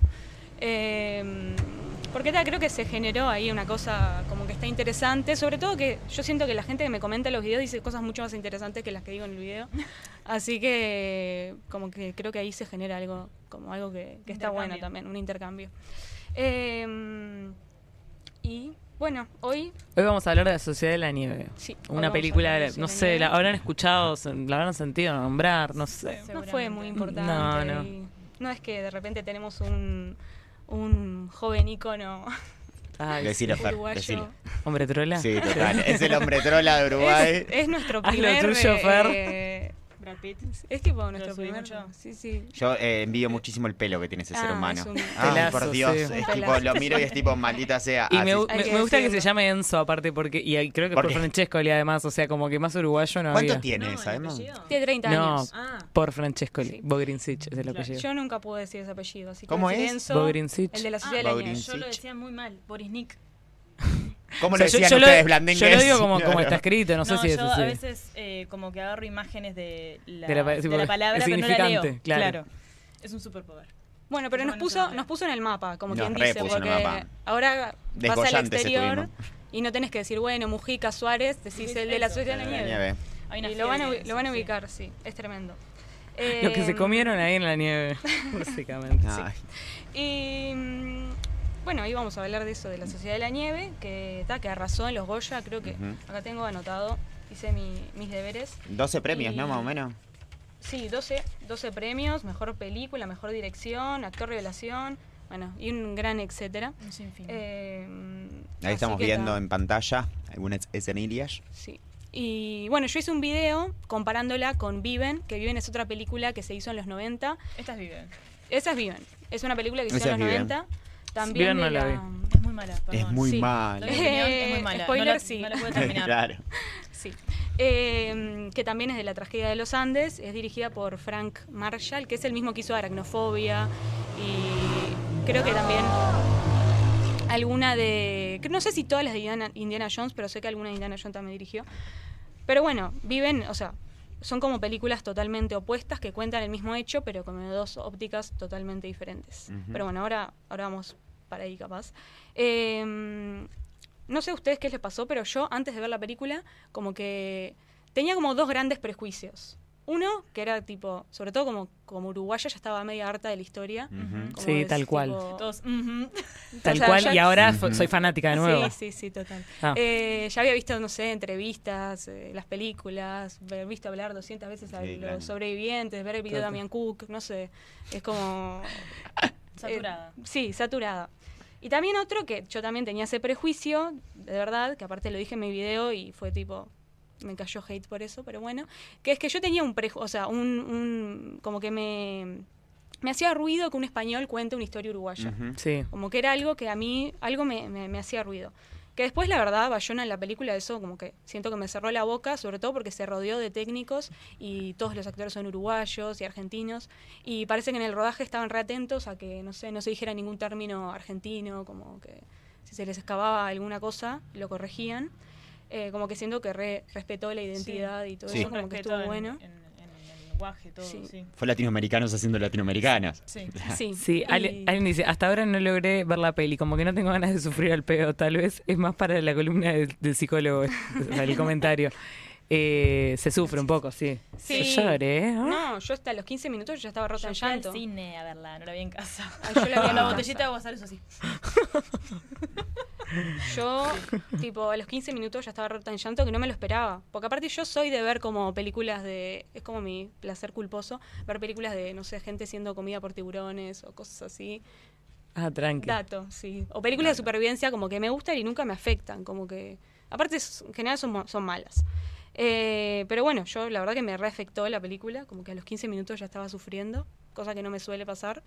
Y yo eso se lo atribuyo también, o sea, que es una buena película. Al Claro. fin, como a fin de cuentas, creo que es una buena película. Y que es una historia real también, ¿no? Sí, Sí, yo creo que en esto también de, de que vos decís de que el director respetó tanto como la idiosincrasia, quizá desde el primer momento te atrapa desde ahí como, Sí. como uruguaya y, y bueno. y Total, sentí que estaba viendo como mi historia. Sí. Yo que tengo que ver, pero era como pero podía ser parte de las escrituras. Sí, obvio. Yo, ¿sabe cu- eh, yo empecé a llorar cuando, cua- o sea, bien al principio cuando abre eh, Parrado Real, o sea, el actor, o sea, el... No, El sobreviviente. el sobreviviente haciendo de extra que le abre la puerta a sus madre y hermanas ficticias, que yo ya me había spoileado ese datito curioso de Twitter, entonces cuando vi eso ya ahí abrí la canilla y no la cerré sí, nunca más. pasa, Sí, ¿no? sí, sí. No, este, este- y aparte, o sea, como para mí algo que estuvo bueno y como que me parece interesante, es que como que yo pensaba que la, la historia no daba más, como que no me podía dar nada más nuevo y de repente sí, como Aparece Numa. mm, aparece Numa, que, que eso también creo que es un acierto de la película, como que en realidad toda la historia de los Andes está re, como inevitablemente como muy atravesada por los que no volvieron Sí, y sí, los que no sobrevivieron. Sí, vos le dijiste la tragedia y yo pienso mucho que... eh, ¿Cómo cambia gente que le dice la tragedia y gente que le dice el milagro? Sí. Sí. Es como el vacío medio vacío, medio lleno. Sí, y, y como que está, que está, o sea, la historia está reatravesada por eso y que le hayan dado voz a como a los que no volvieron, me parece como que está re bueno. Aparte también aparecen los nombres de, no sé si se acuerdan, pero aparec- van apareciendo, Sí. a medida que muere Mm. la gente, van apareciendo los nombres en la pantalla. Eso me parece que también es un, como un detalle que, que- que está, interesante. sí. Y que, bueno, ni hablar que son viven. No tiene, No le cambiaron los nombres, no sucede, tipo, Sí. es un cuerpo ahí, no, no, no pasa. Porque mm, creo que una de las principales diferencias que tiene como viven con, con, con la sociedad de la nieve es como lo como más lo humano, como que en realidad viven, yo creo que no le interesa la historia realmente, lo que pasó y como transmitir realmente lo que le pasó a los personajes, sino que es una película como de aventuras. O sea, Sí. si la ven, se van a un- encontrar una película de aventuras. Con un toque de morbo, además, ¿no? Tipo, Sí, porque creo que eh, como que levanta el morbo de tuvieron que comerse a sus Sí. compañeros. Y es Sí. tipo. No es, justamente creo que ahí está lo más humano y es lo que también, ¿no? Esta sociedad de la nieve tiene que ver con esto de ser. Esta sociedad como se constituye con, una, con un tabú Sí, Ujú. tal que cual. tiene que deconstruir para poder sobrevivir. Y es un viaje. Entonces. Sí, sí, sí. En- bueno, en el video, acá el, el chivo, en el No, video analizo como las dos escenas en, en cómo en la Sociedad de la Nieve muestran la primera vez que tienen que comer carne de un cuerpo y cómo lo hacen en Viven y cómo te das cuenta que es totalmente opuesto. Que también en los comentarios igual hay gente que me comentó que a ellos les gustó más la escena de Viven. Por, así que, o sea, es un común. Derecho un a equivocarse tienen todos. No, también hay como queda abierto ahí a lo que le puede pasar a cada uno cuando ve la película. Capaz que Sí, sí. alguien ve la sociedad de la nieve y no le mueve un pelo. Que lo dudo, pero bueno. Eh, y ta, otra cosa también que me criticaron, que vengo acá a Sí, sí, denuncia, mi amor, vos réplica. denunciá, Si querés denunciar, aunque no creo que el español que me conté, como que me escribió enojado, no creo que vea esto, pero bueno, Mm, si lo ve. Eh, que es que, como me criticaron mucho eso de, de que yo dije que me rechinaba que el director sea español. ujú. Pero para mí ahí hay un punto. O sea, muchas veces en- a los latinoamericanos yo creo que a lo largo de la historia, tanto como estadounidenses o europeos, nos han retratado como de formas por lo menos discutibles. Sí, claro. O sea que para mí hay como también un punto... Sería el por qué nos cuentan ellos siempre. Claro, como que siempre nos cuentan y aparte eso es algo también que nos tiene que interpelar a nosotros, como ¿por qué siempre, por qué esta historia la termina contando un Claro. español? Igual yo creo que es un tema de recursos también, Sí, ¿no? sin duda, Eso seguro. sí, sin Es el capitalismo, amigos. El capitalismo y, ta, y también con esto que decís, un tema un poco colonizador también, de tipo, ah, bueno, voy a agarrar la historia latina y la voy a traer yo. O sea, entiendo de dónde Sí, viene sí, como el prejuicio y sí. Y ta. Bueno, otra gran diferencia que hay con, con Viven, para que los que no vieron la película se vayan imaginando un poco por dónde va la cosa, es que en Viven hay escenas que literalmente nunca pasaron. Ahí, ahí creo que se están pasando. eh, que de repente se, se caen por precipicios. Y eso nunca pasó. Eh, y eso los sobrevivientes es algo que dicen eh, bastante seguido, que es como que en Viven ellos, es, es algo como que les rechinó, que de repente hubieran escenas, no sé, que de repente se, se, se cae uno por un precipicio y otro lo tiene que agarrar. Sin más drama innecesario de lo que ya había tipo, no, no dramatices más esto que Claro. ya pasó. innecesario. O Necesitas sea, que alguien se caiga en un precipicio, Claro. están ahí 70 Claro. días. eh, y, y ta, Bien. no sé, alguna cosa que tengan. A mí me, no sé, me, me, me gustó tanto. Yo de verdad miro muy pocas películas al año. Y, y lo que decía esto, como que sentí que era mi historia, sentí que, la, que iba a sufrir si la veía, pero que tenía como el deber de verla. Y después de que la vi me quedé muy contenta de qué bueno que vi mi historia, pero sentí que la retrataron muy bien. Como me hubiese gustado que la contaran directores uruguayos, Por pero supuesto, fue como sí. gracias. Es que yo creo que Bayona hizo un muy buen trabajo en ese sentido y creo que también es por eso que, que moviliza tanto. Y por algo viven, no, no, o sea, no creo No, que movilizó no tanto la pegó. No, Sí. no. Y, y de vuelta pedirle perdón a los sobrevivientes que yo también pensaba como, ay, ya está, vas a Sí. seguir currando con esto toda la... Sí, ¿sabes qué? Y ahora- Currá todo lo Sí. que quieras. No es más, pasó. currá más, por favor. No, estamos todos tipo, de repente, no sé, yo, dos de la mañana, mirando datos. ahí ¿Te acordás de Numa? Te pones a llorar. Pero mirando mí- TikToks. Me pasó cuando fuimos a verla al cine, fuimos con varias amigas y salimos como primero calladas, tipo yo diciendo no me voy a quejar nunca más por nada, no sé qué, to- to- drama. Y en un momento ya cuando habíamos bajado un poco, bueno, igual, o sea, si vemos nuestro grupo, bueno, vos saldrías a caminar seguro. Yo lo intento, pero me caigo en el camino. Vos te morís a los dos ¿Qué días. Me persona- encanta ese juego. Me gusta. ¿Qué personaje serías? Sí.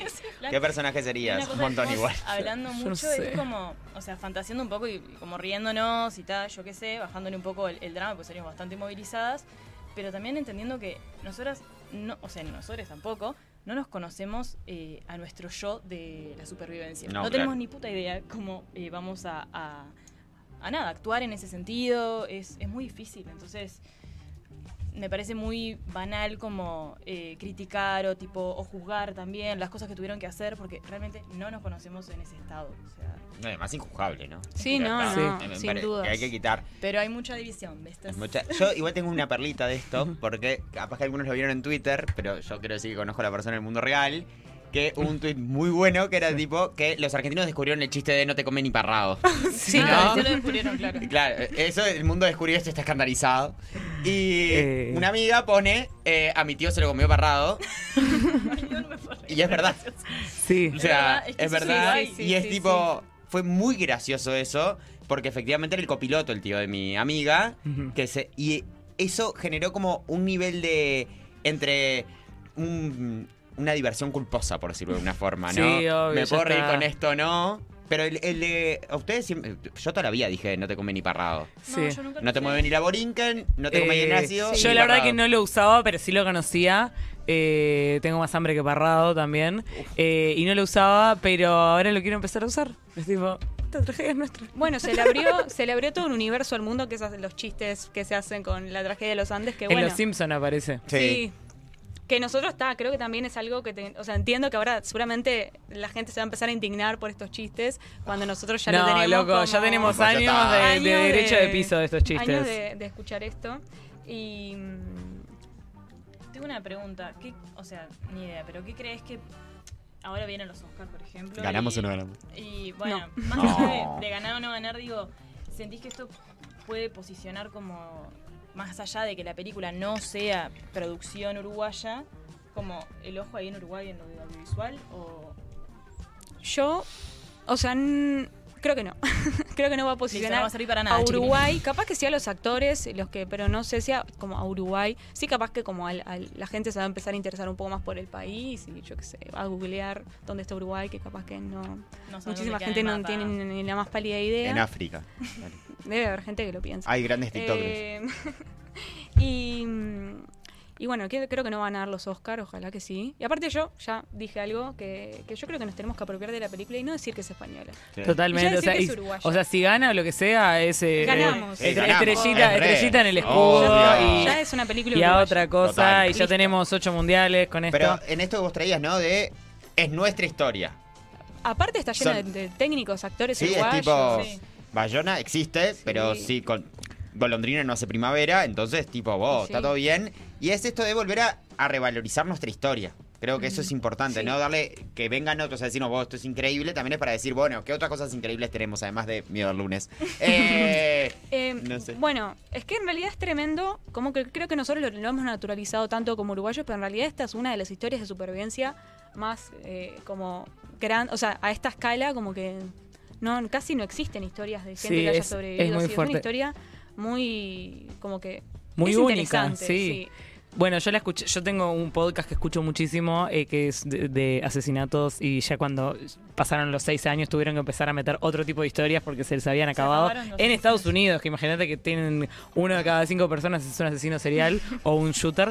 Y, y una vez cubrieron eh, lo de lo de los Andes y yo estaba muerta de la emoción y no lo podía comentar con nadie porque lo escucho sola, así que lo cuento ahora. Me emocioné un montón. Eh, pero sí, claro, o sea, lle- llega hasta eso, hasta los Simpsons, boludo. ¿Qué cosa uruguaya llega a los Simpsons? Es para mí la cúspide de, de Sí, llegar. llegar. sí, es, es llegar. Llegar a los Sí, Simpsons, una cual. parodia de es. Y, y bueno, y ahora que se vienen los Oscars, ya igual quiero decir que quedé tristón con esto que me dijiste que no, no haber una Eh, chance. Es que ahí parece que hay otra. Yo la verdad no soy mucho de los premios, sinceramente. No soy una persona que está como, ay, voy a ver la película. Este año creo que sí lo voy a hacer. Porque bueno, tengo que empezar a agarrar la pala con el tema del canal de YouTube. Pero, mm, y ta, es algo que... Miedo al algoritmo. Y Eh. sí, eso. Bueno, hago Ah. videos muy alérgicos al algoritmo, lo cual tengo que cambiar. Por eso, bueno, voy a empezar a ver todas las Ah, venís y, lo- y los promocionas acá. Bueno, eh, Cami, Y- Apólita, Apolita. Eh, ¿Cómo te sentiste? Vendete. ah, sí. Bárbara. ¿Sí? Sí. Bien. Sí, sí, Qué bueno, bárbara. eh, Estaba nerviosa, pero... Vendete por última vez. Eh, Bueno, ¿Dónde te pueden seguir? ¿Dónde pueden me- ver todo tu contenido? Eh, pueden ir, pueden no, van y se suscriben a Bien. mi, a mi canal de YouTube que se llama Apolita, así como suena Apolita y como va a estar en pantalla. Y bueno, me pueden seguir en Twitter también, donde me peleo con gente. Eso es lindo. sí. Es un contenido lindo ahí. para ver. Sí, Sí. también. Y bueno, eso, nomás. Bueno, muchas gracias. Y con esto damos el eh, paso a- al pase. Cambio, cambio de Creo invitados. que, creo que Diego está distraído, pero. Sí. ver, ¿Está por ahí? No, es, es Ah, Agus con ay, el gorro. Tenemos a, a-. Nahue por ahí con, con Diego. ¿Hacemos cambio?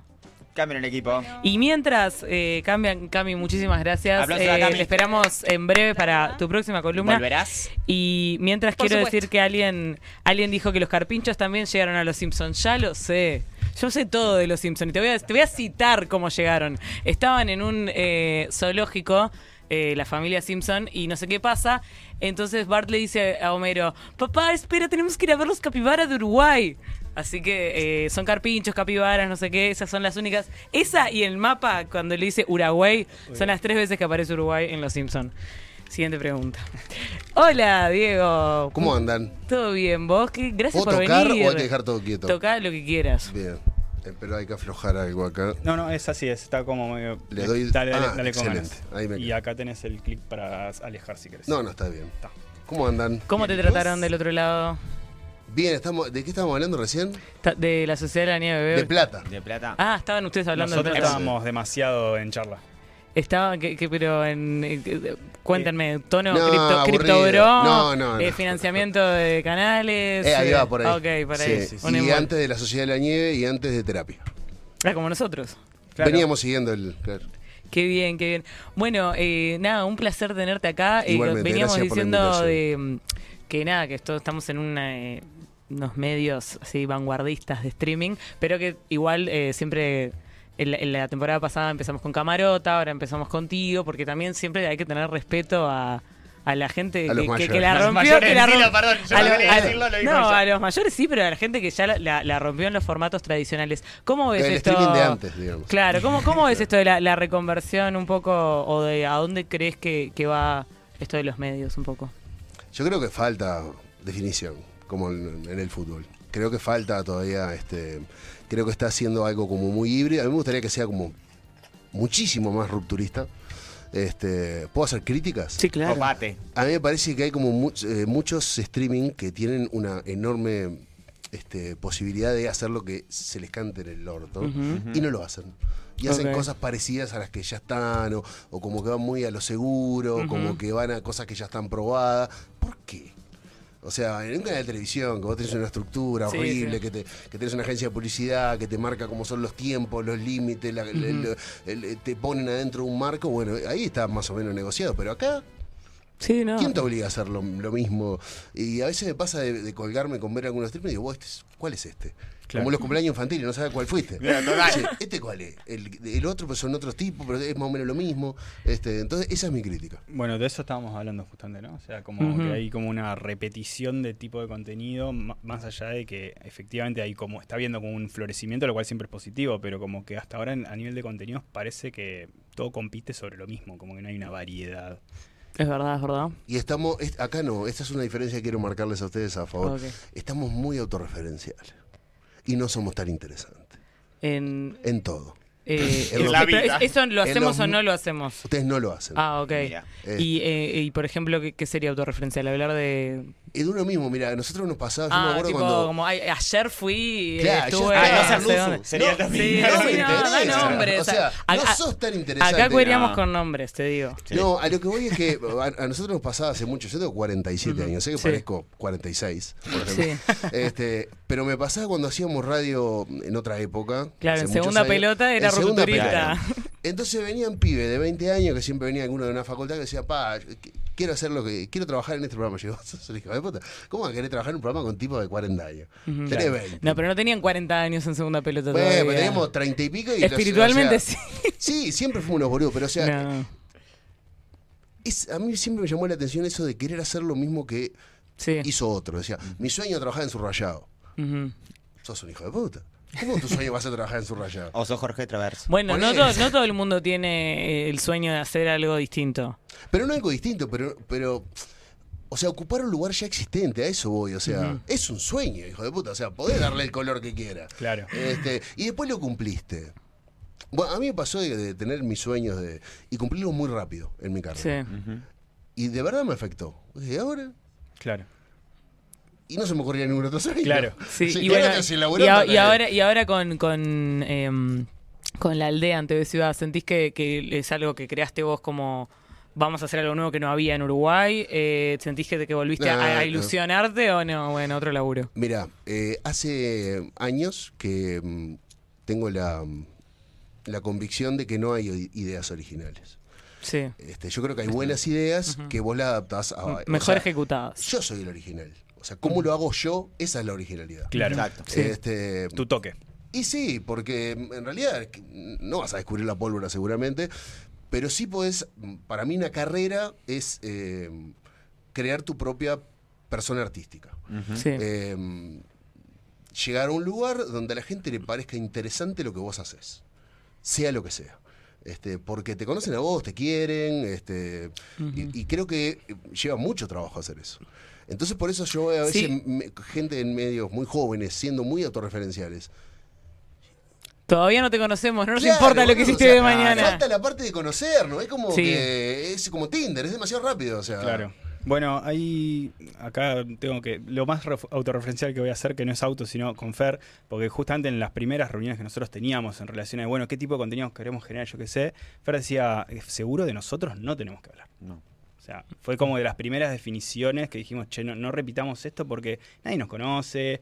Capaz que alguno de nosotros tiene como alguna difusión en algunas redes por algunos contenidos, pero tampoco es que nosotros seamos lo interesante. Lo que interesa es lo que de lo que estamos hablando, que no somos nosotros justamente, no qué es lo que está pasando. Es que O, vos o- dónde o sea, la mirada foco. respecto a lo que hablas. ¿no? Exacto. Yo creo que vos siempre buscás, a mí por ejemplo, el estilo de comunicación que gusta hacer es que la gente se identifique con vos. El Claro. tema es que a medida que vos vas trabajando muchos años en los medios, pasás a ser una persona que difícilmente tengas puntos en común eh, con la mayoría de las personas. Claro. Porque tenés muchísimos privilegios, tenés, este, vivís una vida... Ya de pique tenés más voz, Eh, tu voz es mucho más importante. claro, claro, claro. te escucha mucho más gente, o sea, difícilmente logres conectar desde ese lugar. Imagínate este, intentar conectar con alguien eh, donde de verdad no tenés nada en común. Es re No, claro. difícil. Ahí tenés que tener, eh, ahí lo que usás son herramientas de comunicación. Claro. O sea, yo capaz que lo que estoy diciendo, o una propuesta de comunicación que yo hago, este, o una pregunta que hago, yo ya la sé la respuesta. Ahora yo lo que quiero es conversar. Claro. Sí. Claro. Este, La excusa para. Es la excusa para conversar. Generar un Este, espacio sí. para. Y sí, creo que eso es lo, lo- lo divertido. Sí, me gusta que, que te plantees así el rol de, de la comunicación porque yo, particularmente capaz en el periodismo, lo veo cada vez más lejos de lo que vos decís y, y enojado con la gente. de ¿Por qué no leen las noticias? ¿Por qué no leen la nota entera? ¿Por qué no sé qué? Y hay cero autocrítica de vos. Yo estaré conectando con la gente a la que, que le a la que quiero comunicarle, a, a la que quiero entenderme y, y para mí de verdad está pasando no solo en la gente autorreferencial que viene a hacer un streaming hablando del que la gosteó, sino eh, de, de- de lo más preocupante, que es el periodismo, porque de última, si vamos a hablar de, de boliche, no pasa nada si no te escuchan. Hace poquito tuve una. Yo estoy estudiando. Y tuve una charla pero el primer día de clase de este ¿Qué estás año. estudiando? ¿Se puede saber? La Tecnicatura en Gestión Cultural. ¿Está? Buenísimo. Eh, sí, estoy recopado. Eh, la primera clase de este año la tuve en balizas, eh, porque estaba en balizas yo, y era un señor que se llama Tony Puig, Puig, este, que es un catalán, que es un cra, un viejo, este, y él eh, hablaba, estaba hablando de gestión cultural, pero yo siempre lo, lo pensaba como en, en los medios de comunicación. Y el loco decía que le, le dimos la espalda a la gente. De verdad estamos siendo tan autorreferenciales que le dimos la espalda a la gente. eh, no nos interesa lo que la gente opine, no nos interesa lo que la gente piensa. No, y te, y te parecen unos como- burros si como no un esca- piensan. como un escalón como más arriba. Y es lo que decía algo fantástico. La gente necesita un abrazo. Y por lo general, vos no sabés que necesitas un abrazo hasta que te lo dan. Y el momento que te lo dan, decís. "La Necesitaba puta un madre, Necesitaba un abrazo". Mirá que estaba bueno esto. ¿Por qué no me lo dieron antes? Este, yo creo que. Y me da muchísima más rabia que pase en la radio, por ejemplo. Que la radio era el lugar. Que, donde- que tenías mucho menos distancia. Loco, la- la- la- los oyentes de la radio, la conexión que vos generás con la audiencia, es radicalmente distinta a cualquier cosa. Y se está perdiendo por esta cosa de que si vos no te interesa quién te está escuchando. No querés saber qué piensan, más allá de leer un mensaje de WhatsApp. este, como que la gente no tiene lugar en los medios. Es solamente para allá.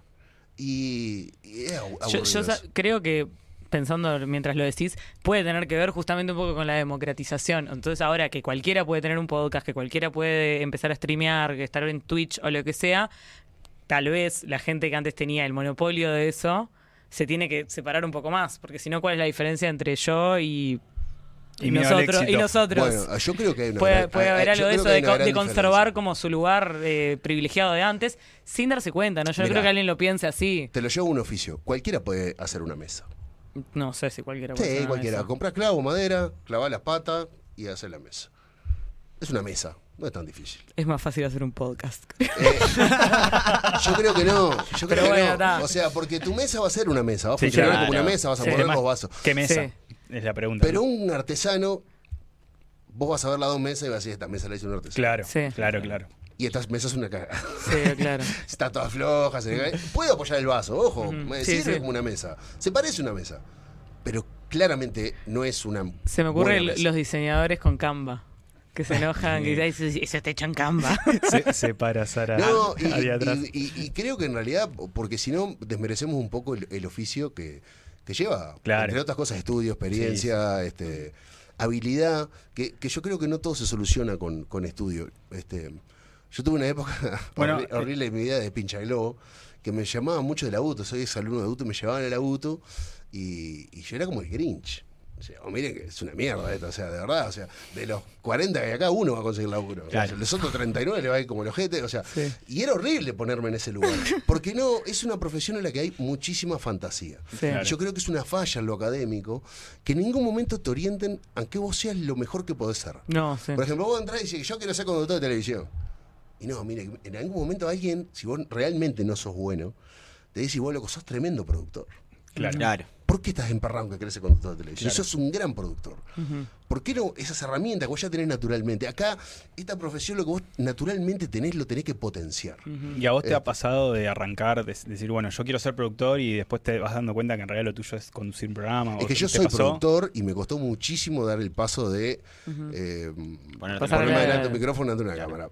Lo di por plata, Claro. Porque paga mucho mejor. Y sí, Este, poner la Noso- cara siempre. nosotros queremos eh, ir en contra de eso y, y pagar como igual por hora. Ah, yo pensaba que no cobrar, mi amiga. y No, que no, pero habíamos me parece eso. genial porque en cualquier lugar del mundo los que tienen plata de verdad son los productores. Eh, No, claro. no, o sea, no, no sé, pero digo, ah, para mí un vicio del medio tradicional es esa disparidad de pagarle un disparate a un conductor que viene, lee, no sé qué, se va y el productor que- que está 10 horas en el programa gana un tercio. Pero ¿sabés qué están generando? Y esto es capaz que para charlar en otro momento. No quiero bajoñar. No. Pero está pasando en los medios que están generando, por una enorme cantidad de razones, este, conductores y conductoras demasiado superficiales, que básicamente no tienen muchas Que herramientas, salen bien en cámara. pero les están pidiendo hacer eso durante mucho tiempo. Claro. Y salir de ahí es re difícil. Y sabes qué, ningún trabajo en este medio dura para siempre. Entonces, vos te generan una zona donde decís, bueno, si a mí me piden que yo me tengo que parar y leer eso, yo me paro y lo leo. Ahora, no, no aportás nada propio. ¿Y eso no te vuelve, no te vuelve descartable? Totalmente prescindible. Entonces, Ah, eso está- totalmente lo- prescindible. entonces, de- en esto de, vos decías, eh, algo disruptivo, algo en el cual la gente se conecta, una con, no el poder ser artista, no solamente eh, ser alguien que reproduce. Estamos todos tensándonos a que en realidad cada vez te vacío más lo que sos es solo un Pero es paquete que que, somos, reproduce otras. eh, eh, nos da vergüenza decirlo, somos artistas. Ya. Nosotros estamos brindando un show, la televisión es ficción. Exacto. Lo que hagas, cualquier cosa que hagas en televisión es ficción. No es real eso. No es real, es un recorte de la realidad que yo te quiero mostrar. La percepción que vos tenés de mí es totalmente una fantasía. No me conocés, no sabés quién soy. Te puedo caer mejor, peor, me puedes odiar, gustar, pero no es verdad. Es todo mentira. Te, Este, te puedo hacer una pregunta que está buena del chat. No. Eh, eso de darle la espalda a la gente no es algo que atraviesa la sociedad. Se escucha eso en partidos políticos, medios, empresas. Sí, pero ¿sabes qué? La pandemia. Vamos a salir con la pandemia. La pandemia yo en un momento sentí que estaba generando alguna, algún gusto hacia lo mm, artesanal y algún rechazo hacia lo más industrial.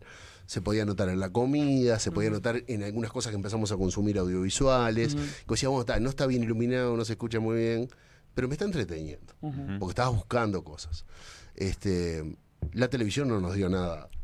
muy- no dio nada. No nos dio nada. Por Ni ejemplo, Gran Hermano. Yo ni quería- Gran ¿Por qué Hermano, no viste vos. Gran Hermano en pandemia? Increíble. Hubiera estado muy bien. Quizás lo hubiera mirado. Obvio, estado era- muy bien. era tipo Nos hubiésemos fantástico. sentido muy acompañados. Entonces creo que una Claro, gente gente encerrada en su casa. Pero no descubrió, mira, hay un valor que tiene las internet, no voy a decir redes sociales, porque cualquier cosa que fluya en internet y funcione es la honestidad. Y los medios tradicionales, si algo no son, es honestos. Porque Eh, lo dijo, no, pero ¿sabes quién lo dijo? Sí. Ricardo Iorio. Ricardo Ah. Iorio hace poquito dijo, cualquier cosa que, te- que necesite una publicidad es porque tiene una mentira adentro. ¿Por qué el querosén no tiene publicidad? Porque el querosén, vos pones querosén, pones fuego, arrimás un fósforo, se prende. Funciona, listo, no precisa publicidad. Cualquier cosa que necesite una publicidad No es estoy- me- tiene una mentira metida No adentro. estoy estrictamente de acuerdo, pero pongamos que sí para Yo seguir, para seguir el argumento. Yo estoy de acuerdo porque lo dijo Iorio. Este, pero Fuente Diori. No, pero creo que, que los medios eh, no son honestos de- desde. No desde el lugar tradicional, no es que te roben ni nada de eso. No, no, no. Pero creo que las cosas que funcionan. Nosotros. Es como cuando vas al cine, vos sabés que no se murió el actor. Pero se la lleva, porque si no, no te das el embole. Es el pacto de ficción, Es un pacto que hacemos nosotros con los noticieros, con todo lo que vemos en televisión abierta. Pero en internet, si no sos honesto, no funciona. Hay una enorme cantidad de podcasts que empiezan al revés. Por ejemplo, dicen, vos, tengo una opción de que es una bodega, vamos a hacer un poco de vino. Sí, Lo escuchan tres. ya sabemos quiénes hacen fábrica de eso. Pero, eh, pero Y no nos van a comprar. Porque son, son eh, PNT, no son podcasts. Claro. Sí, Pero un podcast de capaz que un hablando de historia de Artiga y lo escucha pila gente y no tiene un sponsor, no tiene un servicio, pero es honesto porque realmente quiere hablar de eso. En, en- en las redes sociales, por ejemplo, en las de uno, hay dos maneras de hacerlo. O sos una góndola, que agarras todo lo que se ve, todo lo que se mueve, cosas, o te mantenés en un perfil Y al que le sirva que te y, al que ponga le- plata. bueno, y ese es tu valor agregado, que no te lo saca ni el loro. Tu diferencial. Y sí. Sí, bueno, con esto del pacto de ficción está muy desdibujado porque vos, vos lo que- Paréntesis.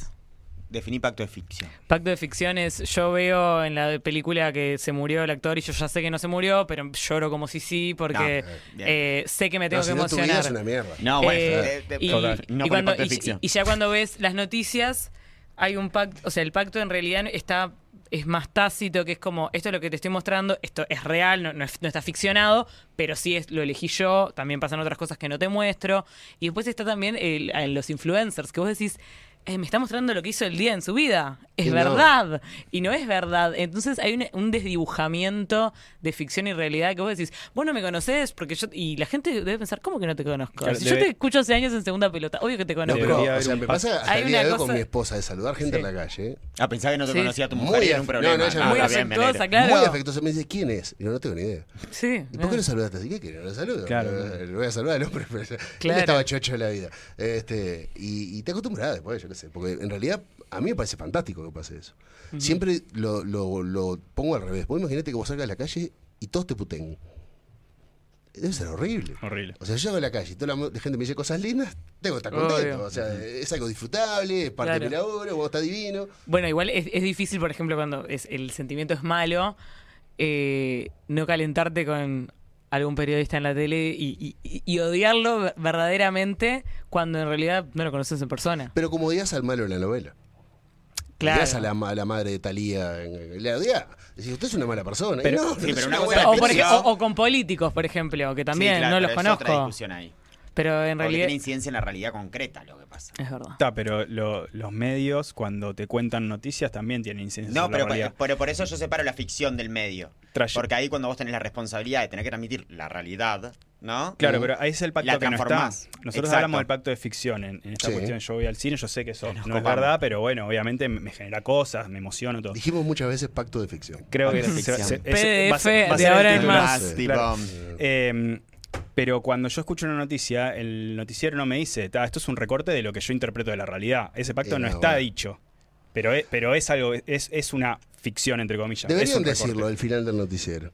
Como las cajas de cigarro, ¿viste? No se lo tome tan en serio. Eh, Porque- co- consumir responsablemente menor de 18 años. No sé Porque como hay- hacen es una falopa increíble. Bueno, pero ahí Igual. pasa que yo odio al malo, pero en realidad lo odio de verdad. Porque no Está, está el pacto. Igual, creo que igual. Todas nuestras realidades son como diferentes, ¿no? Si uno lo lleva números, este, uno piensa que todo el mundo piensa lo que uno piensa, ¿no? Total. Este, y tú- yo, por ejemplo, con mi abuelo, pienso que todo el mundo mira los noticieros, que todo el mundo lee los portales de noticias.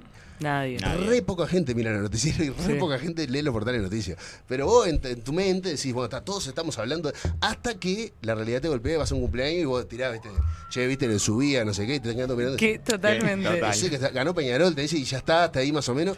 Porque no, no, no, no funciona así. O sea, vivimos, es muy chiquito el, el- el núcleo de gente que está eh, hiperinformada. Bueno, nosotros un poco también quere- eh, uno de los objetivos de, de Miedo al Éxito es tratar de salir un poco de los hiperinformados y engañarlos. Es como, mirá, te vamos a divertir, tenemos peluches, Bueno. ¡pa! Te informaste. Eh, yo el ejercicio mental que hago, yo tengo que escribir un monólogo de 15 minutos por semana Sí. de actualidad. Con la Al- ambulancia de fondo. Sí, bueno.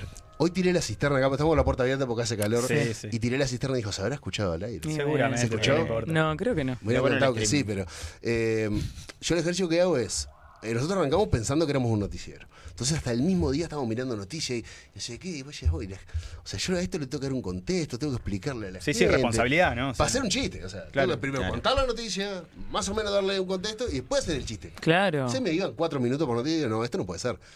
Y en realidad llegamos al, al digamos, al, al pensamiento de que nosotros tenemos que hacer chistes sobre cosas que ya estén digeridas, sobre la- lo que la gente está hablando en la parada del. Claro. O cuando llega al laburo. Claro. Che, ¿viste que pasó tal cosa? Capaz que es una noticia de hace dos días, pero hubo que digerirla, procesarla, tuvo que seguir un camino en la noticia.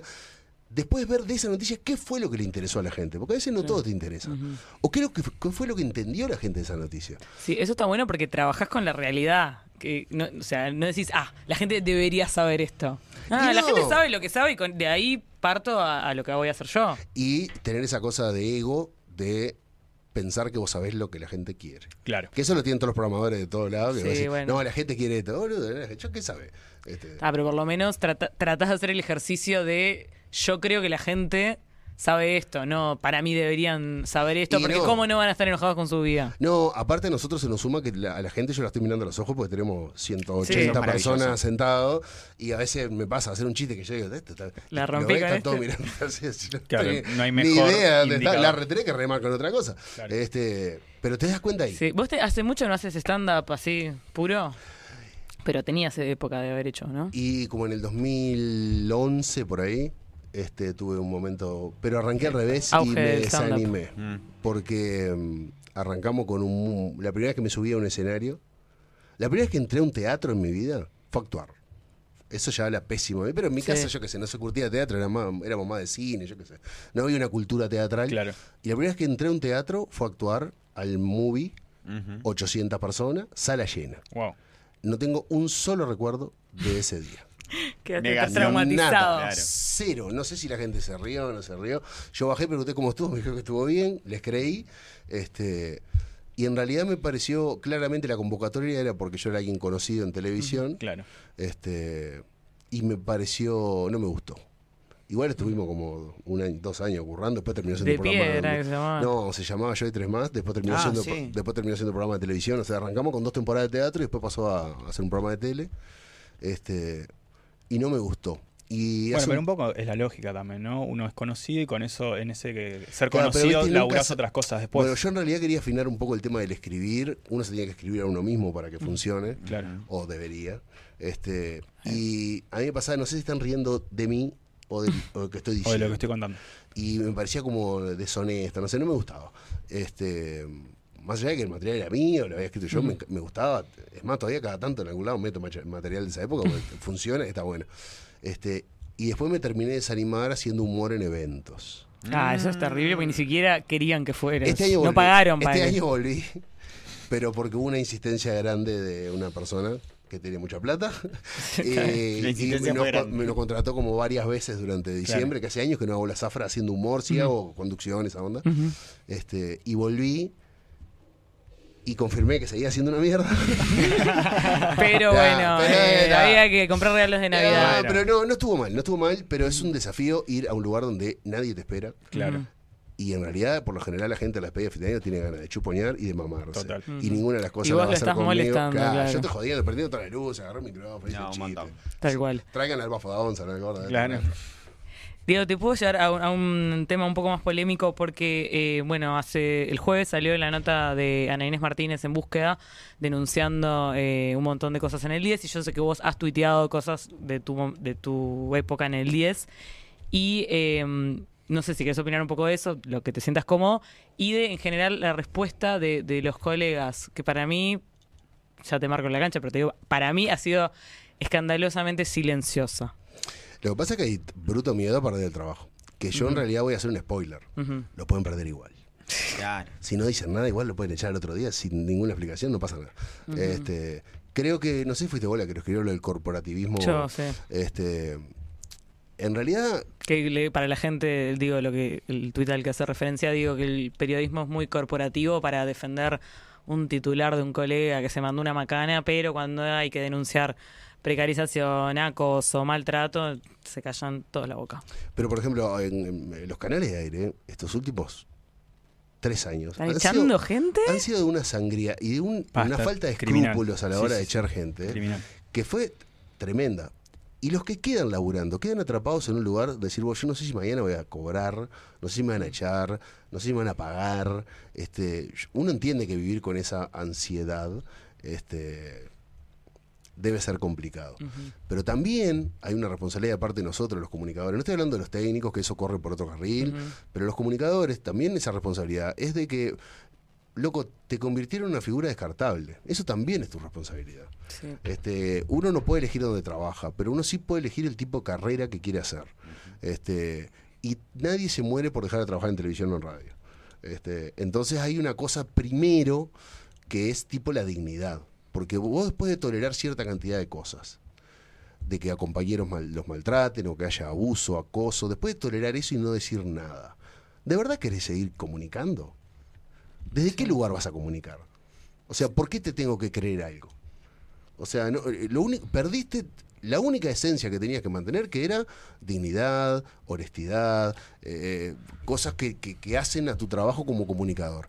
En el momento que vos te callaste y lo perdiste. Entonces vas a seguir siendo como eh, como trabajar en una oficina, eh, sin desmérito de eso, ¿no? No, pero, no, o sea, yo hoy No, lo, no lo defe- pensaba, no defender los valores que te hacen humano a la hora de comunicar, pero digamos. hoy yo lo Sí. pensaba desde, desde el lugar este de, bueno, yo, ¿por qué elegiste laburo? Bueno, por, por, una, por las características que tiene el trabajo. Ahora, para mantenerlo, transformar en ese, ese trabajo en algo que no tiene nada que ver con eso, es al pedo, o sea, laburar otra cosa. Sí. Además, yo creo que tampoco alguien se esperaba que salieras a pegarle un tiro en la cara a Nelson Fernández. O sea, podés solidarizarte con, che, esto no le debería pasar a nadie. O sea, había, una, había formas muy tibias de, de decir algo que a mí me, me, me dolió porque, además de todo lo que vos decís que estoy muy de acuerdo, es eh, un dolor de, "Buah, el día que me pase a mí no va a saltar No nadie. nadie. Deja más solo que nadie. Nadie. Pero, Eh, mira, a y- mí y- pero cuando- pero yo cuando- así, así nos pagan dos mangos a, a- a los trabajadores de los medios porque no se animan a defenderse ni un poquito entre sí. A APU no se afilia a nadie. Eso es ese sindicato más triste que, que yo he visto. Pero mismo los, los gremios dentro de los, de los medios hacen la, la ganata fin de año. O sea, se Sí, de bueno, eso. o sea. eh, yo nu- nunca, eh, tra- cuando trabajé en el país no tiene gremio No, y no. cuando trabajé en el 4 como facturaba no me aceptaban. bueno, eh, eso, pasa, eso pasa también La con- tercerización como forma de no sindicalización Bueno, también. como, no- Pero el sindicato, la verdad que podría, Podría tomar la decisión tomar a los tercerizados. Desastre. Eh, sí, lo que le- la forma de relacionamiento con los medios, nosotros que brindamos servicios, yo siempre fui bastante mm, perro con el tema de ponerme la camiseta de algún medio en particular, porque yo sabía que yo no pertenecía al medio, me estaban contratando mi servicio. Eso fue un discurso que me hice a mí mismo. Sí, porque, para que porque el me medio no echaran, tiene. me doliera menos. Porque el medio no tiene la camiseta tuya puesta. No, No, claro. pero aparte esa cosa, yo veo a comunicadores diciendo, no, la familia, de la familia, te ponen una patada en el culo, la día no se acuerda nadie. vos. Este, Totalmente. Eh, bueno, ¿y ¿en TV Ciudad estás en el, en el sindicato? Eh, no, porque no soy municipal. A mí Claro, también claro. me con- contrataron mis servicios para conducir un programa de televisión en, la, tele- televisión pública. Pero, por ejemplo, yo, eh, yo llegué a tener que hacer firmar un contrato. Esto fue en 2017, que era una cosa así. Porque a mí me llamaban, tipo, toda la semana. Así me che, ¿por qué vos escribiste esto en Twitter? Del día estamos hablando. Sí, gerentes. Que eso tampoco me, me cabe mucho. O sea, hay muy, muy poca gente que le gustan los medios trabajando, gerenciando medios. La mayoría le da lo mismo, si es un medio de comunicación o crosser. Es lo mismo. Claro. Este, son piezas de coso, pero. eh, Están eh, gerenciando una empresa. gerenciando Sí, una claro. empresa que, que les chupa tres huevos. Este, y yo llevo. Y yo soy como yo tenía un lugar eh, privilegiado. Este, yo me paraba los pedales. Sí, vos sos muy transparente. Y digo, no me rompa los huevos. Renuncié varias veces, mandé a la concha a su madre a un gerente, me llamaron, ¿cómo le va a decir la concha a tu madre? Bueno, perdón, se me- el momento fue lo que... este, y tuve que firmar un contrato diciendo que, bueno, mis redes sociales Son tuyas. son, tuyas, mías. claro. Que claramente de la otra parte me pusieron, bueno, sí, pero no podés eh, ponerle a hablar eh, de forma negativa sobre nuestra programación o, co- o programación de otros canales privados. Lo otro que no podía hacer era hacer chistes con auspiciantes, que tuve muchos problemas por hacer chistes con Sí. auspiciantes. Yo, yo entiendo que algunas cosas está ok ceder Eh, no, pero sin cosas- vender tu alma. Toda Yo negociación, o sea, vos me contrataste a mí para ser de Diego González. Yo tengo que tener forma, tengo que tener una esencia. La gente me tiene que conocer, tiene que saber qué opino sobre los temas que nos importan a todos. Porque si no, ¿qué soy? Un actor. Y yo no soy un actor. Entonces vos cuando me contratás a mí, contratás todo el paquete. Entonces me acuerdo una vez que me llamaron, porque estaba- yo estaba mirando la tele y me apareció un pastor un brasilero con una túnica blanca. Me llamó la atención, lo dejé. Tres de la tarde, BTV creo que era. Y el loco estaba el- tomándole testimonio a una señora que había tenido cáncer y el loco le había frotado aceite en la barriga y le había sacado el cáncer. Entonces yo grabé Dios. con el teléfono en la pantalla y lo publiqué y yo digo, "Oh, de verdad, no se puede permitir que en televisión abierta a las Pase 3 de la tarde salga un esto". tipo Diciendo vestido de túnica diciendo que te frota un aceite en la panza y te cura el cáncer. Primero, por respeto a la gente que tiene cáncer, a los familiares. Y segundo, porque es mentira. O sea, y es un tema muy sensible. Teléfono, gerente, gerenta de Canal 10 me dice, vos estás pidiendo la ley de medios. Digo, ¿qué?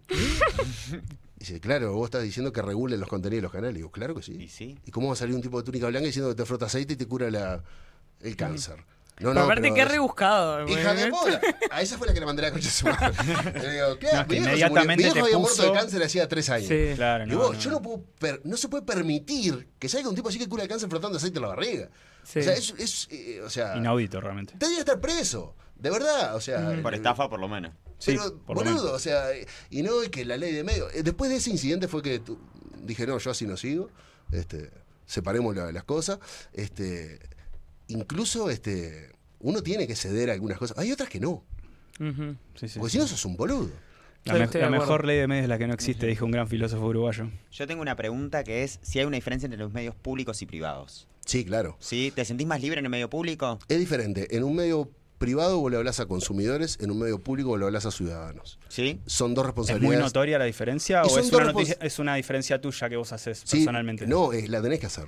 Este, vos no El tenés ningún- es así. No tenés ningún compromiso comercial, entonces vos tu forma de comunicar es, vos tenés que comunicar hacia ciudadanos y, y a tratar de o entretenerlos o, o lo que sea, pero no le estás vendiendo nada. Cualquier otro programa de televisión abierta está vendiendo algo. Son Claro. vendedores. Claro. Tenés que Claro. vender, tiene que haber, tiene que funcionar, tiene que haber publicidad. No tiene que cambiar de canal. no me tiene- tienen que comprar cosas, los tengo que seducir para que se queden mirando esto, aunque sea una poronga.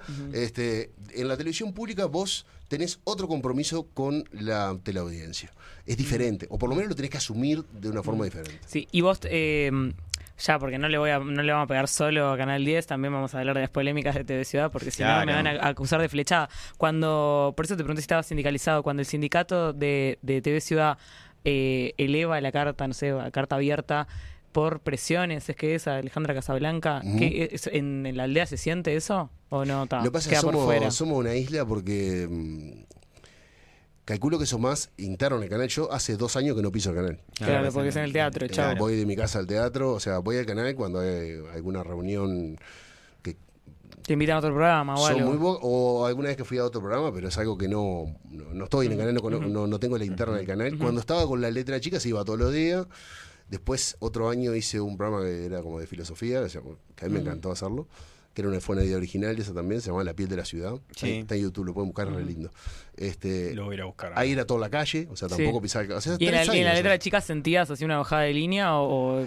Eh, sentías era que- otra administración. O sea, en ese momento Casablanca era productora de la letra chica. Sí. Este, entonces la presión que sentía era que me vivía llenando los huevos. Que, Claro, Ah, de me su mandaba laburo productora. 400 400 Sí. cosas. y Claro, porque- Para, para, Carolina Cose no te llamaba y te decía lo que tenías que hacer. Nunca, ¿No? No. nunca. Pero pa- parece, parece chiste, pero fue una de las cosas que circuló muchísimo, tipo llama, corta, cosas. Eso Y, y existe. si, y si existe, de, no a mí. O sea, Sí. Vos podés hablar por vos. Yo primero que hago ventilarlo. Oh, me llamó cosas. No, es verdad. Ay, ay, ¿qué importa? Este, en realidad, eh, también hay como.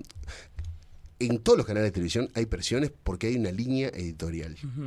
Y sea televisión pública o televisión privada, Claro, son diferentes, vienen de diferentes lados o con diferentes fines, pero están. Y son líneas editoriales, o sea, porque eh, claramente, si no es algo anárquico, o sea, eh, en base a la dirección que haya, la idea que tenga esa dirección, la dirección pretende que todo se alinee a eso. Bueno, es lo Este, que planteaba Rafael Correa, ¿no? Que no, no existe la libertad de expresión, sino la libertad editorial, digamos, como, como Y sí, concepto. Pero pa- a veces acá tenemos como la, la horrible costumbre de, por ejemplo, que es re infantil. Y no sé por qué pasa eso. Nos cuesta decir a quién votamos.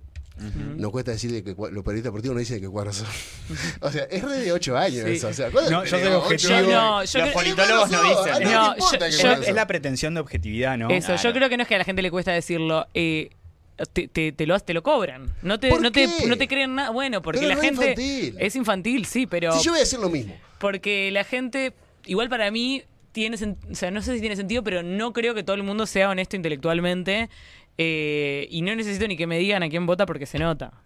Igual, pero sí, o sea, lo- para mí la, la pretensión que tenemos que tener es, no importa si dicen a quién votan o no, pero que sean honestos intelectualmente. No, que está esta falsa poco. conexión entre que si vos te mantenés como en Corea del Centro, digamos, eh, sos objetivo. Y en realidad vos podés ser objetivo y sin embargo tener una, pos- una posición ideológica marcada sobre o determinados Pero que temas. tu Y vida sin embargo, así. Para mí, a no ser que vos trabajes en un noticiero de aire, que vos lo que haces es leer una noticia Sí. que escribiste Que ahí está vos. bien que no se note. que escribiste vos o te escribió alguien para que vos la leas. ¿no? Después cualquier otro comunicador. ¿Cómo vas a ser imparcial? ¿Cómo te Claro. va a dar lo mismo estar hablando de... eh, vos elegís los temas... Yo cuando elijo los temas para hablar, son los Claro. temas que a mí me importan. Claro. Este, y los elijo por algo y tengo una posición marcada sobre eso. Y la quiero decir. ¿No estás de acuerdo? Jodete, yo qué sé, es mi opinión. Este, Pero creo que ese miedo a opinar sobre cosas hace que vos te vacíes y que puedas ser totalmente sustituible. ¿Por qué? Porque yo no te conozco. Te conozco la cara, Ujú. sé que lees Sí. bien Y además y no mucho más. No, y, Y- terminamos hablando de las cosas tipo eh, más eh, vacías, sin digamos, ¿no? profundizar. Sí, no, y además eh, es, es de otra época, porque justamente cuando tenían el monopolio de la comunicación, los medios tradicionales, y bueno, capaz que tenían que darlo un poco más vacío, pero ahora yo quiero eh, alguien que piense como yo, que me lo explique, y voy a ir y voy a encontrar un, un TikToker que me lo cuente, y capaz que le está mucho más flechado y voy a hacer de peor calidad la, la- la información. Ah, en realidad capaz que prefiero que alguien formado en periodismo, en comunicación, en lo que sea, en- sea un politólogo, me lo explique en- desde los lugares, pero bueno, sí, con, con su sesgo. Sí, yo creo que igual es que la gente no ha diferenciado. en- yo, por ejemplo, los líderes de opinión que la gente dice, ¿no? creo que se ha diversificado mucho, hay de todo, este, pero a veces uno le pide cosas a gente que no corresponde. Claro. O sea, a veces vos ves una mesa, un panel, y ves personas opinando, y vos decís, "Ta, esto es lo que este loco piensa. Sí. Esta boca es mía. de ahí a, a que, se- que este loco sea un referente. Ese fue uno de los cambios que con la letra chica a mí me sedujo cuando el que era director de televisión en esa época, luego me dice, vos mirá, digo, yo no soy periodista. Sé de muy pocas cosas. Muy pocas, de verdad. este, y me dice, pero yo no necesito un periodista, yo necesito un conductor de televisión. Porque las preguntas que nosotros vamos a hacer, vamos a traer gente que sepa de eso y vos lo que hacer le preguntaba. Claro. Ujú. Le digo, está, divino. Y no es habitual eso. Este, y por eso yo creo que en ese momento sorprendió la letra chica. Vos decía, vos, ¿estos locos qué hacen? Bueno, vamos a hablar de eutanasia. ¿A quién le preguntamos? A gente que Al se que fue eutanasia. Listo. Y vos decís, vos, es, tan es muy básico esto. Sí. ¿Y, ¿Y ustedes qué hacen? Lo escuchamos. ¿Y no le interrumpen? No. ¡Wow! Pero boludo, o sea, es como, es el ABC. Revolucionario. Este, pero en ese momento estábamos acostumbrados a que todos teníamos algo para decir sobre la eutanasia, Sí. como si fuéramos Yo igual creo que eso en radio es un poco más común, pero sí en la tele hay que poner a mucha gente opinando sin saber tanto. Pero claro, lo que pasa es que en ese en momento yo creo que. No, pero creo que está la desconexión y se decís, pa, si este loco lo está diciendo en televisión, es porque algo debe saber. Y Sí, no. Y no, realmente No. no. Eh, bueno, con- eh, respecto a de esto, eh, cuando hablo con mi hermana, que no se dedica a los medios, y le cuento de, ¿A qué de- se de dedica? gente, mi hermana es economista. Eh, pero es muy graciosa. Y, le, cuento, no, porque digo que es alguien que podría trabajar en televisión. Y, le cuento, no, no sabes qué dijo esto, no sé qué, qué estupidez. Y me dice, ¿por qué esa persona está en televisión y yo no? claro. Y le digo, no sé, o sea, de verdad, no es que tiene más calificaciones que vos. Entonces, eso está bueno que no todo el mundo en sus casas lo sabe. Bueno, ¿sabes por que qué no esa todo el mundo que gente- está en televisión está muy calificado. ¿Sabes por qué esa gente está en televisión? Porque Uruguay. Y acá tenemos como una, un virus que es que pensamos que sobre mm, un tema solamente hay una persona que sabe. Y ahí voy al tema de perder el trabajo. Acá se, se, se enquistó una enfermedad, sobre todo en las producciones, de ir a la segura siempre. Vos decís, che, este año, eh, la cosa de los Andes, vamos a hablar con uno de un histo- de historiador. ¿A quién llamamos? Llama al Grossi. ¿Por qué al Grossi? Porque es el que funciona. Claro. ¿Qué es que funcione? Y que ya lo vi cuatro mil veces Leda y anda Sánchez bien. no es la única. Boludo, ya lo viste 4.000 veces, ¿para qué lo querés ver 4.000 Conozco otros lugares donde pasa exactamente lo mismo. Claro, pero el- es culpa del productor. O sea, el productor tiene un tiro, lo tiene que tirar bien, no le puede errar, Claro. porque si no hay otro atrás, lo echan a la mierda, viene otro. Entonces dice, está, voy a la segura. Y entonces tu agenda son 20 personas. Claro, el problema es que no se habilita la posibilidad de, de- de equivocarse, que en algún punto innovar implica la posibilidad de equivocarse. Bueno, en el si no, no- no, streaming no puedes innovar. Tienen la tiempo. posibilidad de equivocarse. Y sin embargo estoy yo acá. ¿Entendés? O sea, entiendo que, que- que muchas veces el, una cara conocida puede tener este. Pero los medios nuevos tienen la posibilidad de. Bueno, pero metemos mitad y mitad. agenda. También tuvimos dos hermosos columnistas que, Los vi, que nunca estaban. con, con la excusa de que venías en- vos. los No, hicieron hicimos- pero hoy, o sea, tradicionales. de verdad, este, cuando la gente, hasta que lo descubre la televisión, que eso siempre pasa. Claro. Este, yo una de las, no voy a dar el nombre porque es horrible, pero la televisión fagocita y, viste esa cosa que dicen, eh, me gusta Bob Marley, pero me gustaría que se corte el pelo. Claro, entonces no te Sí. gusta Bob Marley. Claro. Claro. ¿Entendés? Claro. Bueno, eh, me acuerdo de una persona en particular este, que hizo una publicidad muy divertida. Vos veías la publicidad y decías, "Oh, quiero ser amigo de esta persona, es un crack, boludo, eh, está de más. Pring, contrata a esa persona para conducir un programa de televisión.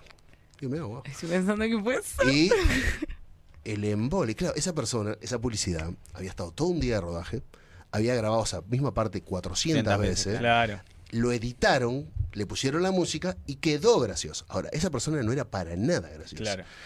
Y al punto de, bueno, este, vamos que tenemos que hacer tal cosa. ¿Y qué digo? ¿Cómo que digo? No, no, decir lo que quiera. No, no, pero denme escrito algo. Ya, guioname. Boludo, que era, Claro. era una actriz, ponele. O sea, la tipa está. Y la televisión tiene ese- esa cosa de que. Después te digo. Este, pero claro, fagocita ese tipo de gente que decís, eh, bueno, no, no, no todo el mundo. Es como el chiste del video de los managers de los futbolistas que editan los videos tipo con las jugadas todas Totalmente, cortadas. claro. Vos Y decís, un mandás el crack. video, este loco es un, compralo y después es un perro. Pero, pero la televisión tiene esa cosa de capricho y aparte tiene plata. Claro. Y entonces a veces eh, productos muy buenos. ¿Saben quién nunca aceptó y, y para mí es un ejemplo? Agustín Ferrando. Sí, le Yo creo que hubo un momen- una época que todos los canales de televisión lo deberían llamar por lo menos una vez por semana para que hiciera algo parecido a Tiranos Temblar en televisión. Sí. Incluido programas donde yo trabajaba. Ujú. Siempre dijo que no. Ya, pero Previo- Cartoon Network igual. Previo a la pero antes de eso, previo a la, a la conversación de la guita, que muchas veces los que tienen sí. el cuerpo para hacer te dicen, hay tanto para que... ha-". Entonces ya te tiraron la cifra adelante Sí. y entonces, ah, ahora tengo que Sí, resignar sí. mis principios. este, Por un rato. pero es un loco que entendía lo que los medios hoy por hoy no entienden, que es, Sí, eh, Y- los medios arrancan vendiendo y después piensan en lo artístico. sí. En el momento que eso, la ecuación se dio vuelta, perdimos todos. Bueno, pasa mucho con influencers que los llevan a, a la televisión y no funcionan. O, el o del carnaval. Porque- Antes pasaba con el carnaval. Decía, vos, Sí, este loco claro. la rompe el carnaval, venga a la televisión. Decía, Sí, ¿por a qué? veces sí funcionan, no sé. A veces sí. Pero, pero sí, muchas veces no. Porque sí, los- lo- me gusta lo de los fagocitan. Pero es que es verdad, porque la televisión te, te quiere adaptar a algo que vos no sos, en vez de aprovecharte lo que vos sos. Ujú. ¿Entendés? O sea, eh, porque es eso, la televisión y, la, y muchas radios, hoy el 90% de las radios, 99% de las radios que sean, funcionan al revés. O sea, lo artístico es el relleno y lo comercial es el contenido. Porque arrancan al revés. O sea, no es, vos tengo un muy buen producto artístico, vamos a venderlo. No, es, che, tengo una cosa de pollo. ¿Qué saben hacer de pollo? Ustedes, ¿salimos a hacer algo que tenga que ver con un pollo? Y bueno, yo que se lo hacemos. Pero no es lo que yo hago. Claro. Este, pero bueno, tengo que cobrar el sueldo. Yo digo, hagámoslo de los pollos. Claro, este, este, en- llevándolo un poco a mi área, en el manual de liderazgo te dicen justamente que vos lo que tenés que hacer es desarrollar las potencialidades de la persona que tiene y no tender, porque claro, nosotros venimos de la escuela, del colegio y siempre, ¿dónde, dónde va más, más trabajamos? Sobre las materias que nos va mal. Entonces tendemos como Ah, a, lo escuché el otro día, eso me pareció a- bueno. a nivelar, digamos, lo que nos va mal. Entonces estamos acostumbrados a siempre pensar en lo que nosotros hacemos mal para tratar de nivelarlo. Y En realidad, potenciar en tener- lo que hacemos claro, bien. deberíamos ecualizador hacer- plano. Exacto, digamos. deberíamos potenciar lo que hacemos bien. Y lo que hacemos mal, obviamente, deberíamos intentar mejorarlo. Pero en realidad, un- lo que plantean es ¿Por que un buen liderazgo No, lo, que, no. hace- lo, que, lo que tiene que hacer es potenciar lo que la persona hace bien. Justamente lo que decías vos, no, no, no fago- fagocitarlo, sino decir, vos haces bien esto, bueno, vamos a ver, vení, trae, ¿qué tenés ganas de hacer? Vamos a hacerlo. Pero no. Pero no pasa eso. Eh, Chiques, aparecí. Ay, Hola. Dios. La diosa. ¿Quién De este lado, a veces me gusta preservar el anonimato. Ah, ya sabía. no ya saliste hoy, amiga. No, les quería decir dos cosas. Uno, una pregunta en el chat, ahora que estaban hablando de radio. Diego, dijiste que ibas a volver a radio, Es- están preguntando a dónde. ¿Dónde? Ah, ¿Cuándo? estamos ahí en ¿Cómo? Pero capaz que no se estamos puede charlar todavía. No, no puedo decir dónde todavía, pero mm, ya hace como cuatro años que hay dos radios en particular que como que me insisten.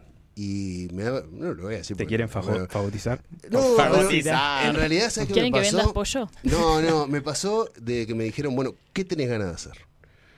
Dije, "Ta, ¿qué Es una demás?". gran pregunta. Sí. Claro. Ciudad no- Paraíso. No me salía nada, no, de verdad ni eso quería hacer. Entonces dije, ta, si no se me ocurre nada, capaz que no tengo, No es el momento. Claro. Y este año se me ocurrió algo.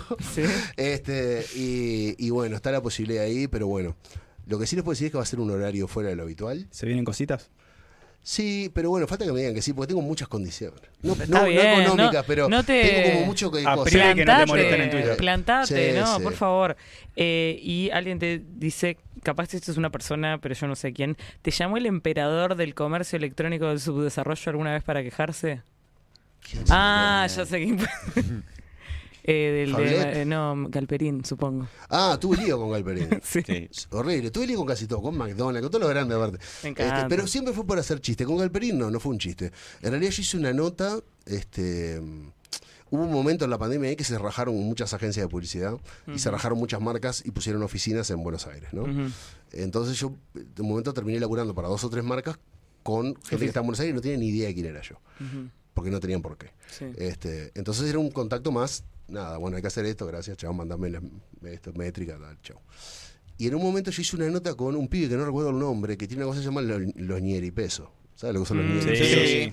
Bueno.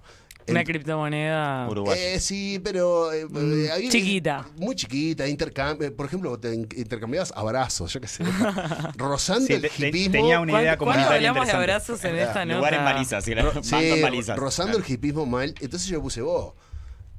Me, rega- me regalaron una, bill- una billetera virtual como con dos mil pesos, que a mí me pareció fantástico, no- nunca lo usé nada. Que es como 20 Entonces, anca, ancapuntos, no Hago un sabemos. comentario de los ñeri pesos, digo, vamos arriba de los ñeri pesos, no sé cuánto. bueno.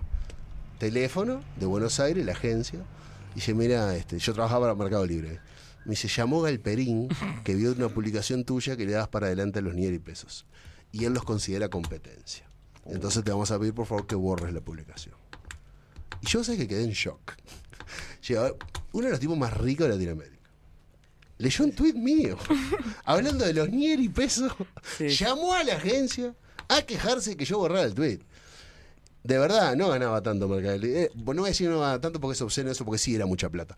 Pero la podía hacer por otro lado, digamos. Y lo mandé a cagar. En una re buena. Y nunca más laburé para Mercado Libre, tampoco me interesa. Pero yo digo, bueno, no puede ser que esta gente esté pendiente de estas cosas. O sea, me parecía obsceno. Sí, sí. Después con, con- se me enojó el dueño de Lays. Tienen equipos El, el- los de especializados. McDonald's. El de Lays por un chiste que para mí era fantástico, que habían sacado una bolsa llamada de todito o de Sí. todo. Sí. De todito. Y yo hice el chiste de que en realidad era lo que había sobrado en el cumpleaños del hijo, que lo metían todo dentro de una bolsa y lo vendían. Era re lindo, era una estupidez. Se rechuparon. ¿En serio? Horrible. Y después tuve lío con Antel. Yo era referente de Antel. Porque hice un chiste del satélite que mandaron y se apagó Te cuando... pagaron 60 Y mil ahora, dólares. sí, claro, No, pasó mucho a menos. Este, sí, era buenísimo el chiste y también usaban palabras clave en, con todo lo que yo escribía. Entonces, claro, yo por ejemplo escribía algo que Como decía, Fossati. claro que sí. Le saltaba que yo dije claro. Entonces iban a ver, Ah. porque- no, Ah, ta, no es nada, tranquilos. Este, y me mandaban mail con, con todas las cosas que yo había escrito. Y yo, ay, qué horror, me están espiando. Este, pero está, después. Qué bien, qué bien. Bueno, nosotros hemos llegado al final. ¿Querés hacer la denuncia que le prometiste a la Queremos gente? decir que tenemos una gran denuncia, queremos saber tu opinión. Queremos decir que hay apropiación cultural por parte del pueblo uruguayo ¿De qué? de gelatina. ¿Eh? ¿Ah? Mm. ¿Por qué? Urgente. pará, urgente, urgente. Es urgente. ¿Qué es esto? Está explotando todo. La gente está juzgando de que. eh, Sí, el- sí. Dale. Lo digo, no, porque parece que ahora se juntan en tablados y hacen algo muy similar a la fábrica de jingles. ¿Qué es eso? ¿A uno se les cae una idea?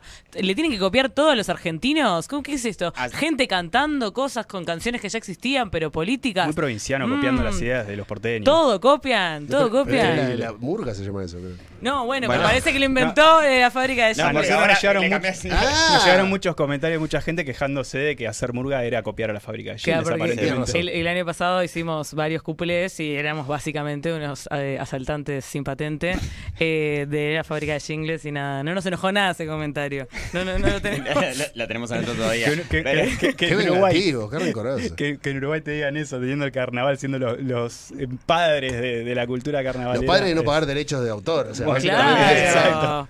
Eh, pero bueno, eh, feliz carnaval Vale. para todo el mundo. Feliz carnaval. Recordamos que mañana, mañana que lunes, tenemos Miedo a Miedo los fallos. fallos. De cuatro a también, seis. De 4 a 6. Recordar que le pongan me gusta al stream, por fin. Pongan me Que se gusta y suscriban. que pongan plata si quieren, pueden, tienen ganas. ¿Se puede poner plata? Sí, se puede poner plata, se, se debería poner plata, se pueden suscribir también en miedoalexito.ui. No está el, el- el QR en pantalla en este momento, pero ya va a aparecer, supongo.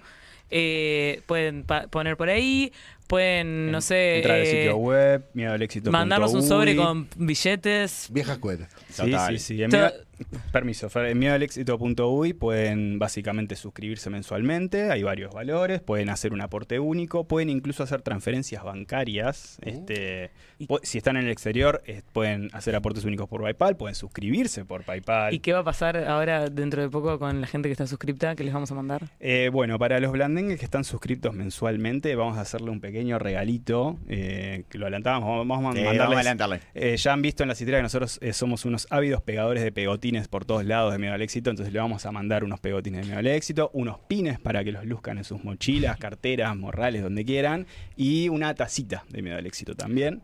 Eh, eso un como montón. un montón de No- cosas. No, nos queda muchas plata. cosas. No nos queda plata. De- Para de- mí- para mí del humilde exceso. presupuesto que tenemos. Para mí es un No, no, exceso, no. pero bueno, perdí esta discusión. Eh, ellos son muy buenos y les quieren, les quieren hacer muchos mimos. Así que nada, eh, será hasta la semana que viene. Mañana no se olviden Miedo a los Fallos. Miércoles Buffet Sentimental y a toda hora en sus corazones. Muy bien. Bye bye. Miedo al éxito. Lo relevante. Ay, qué calor.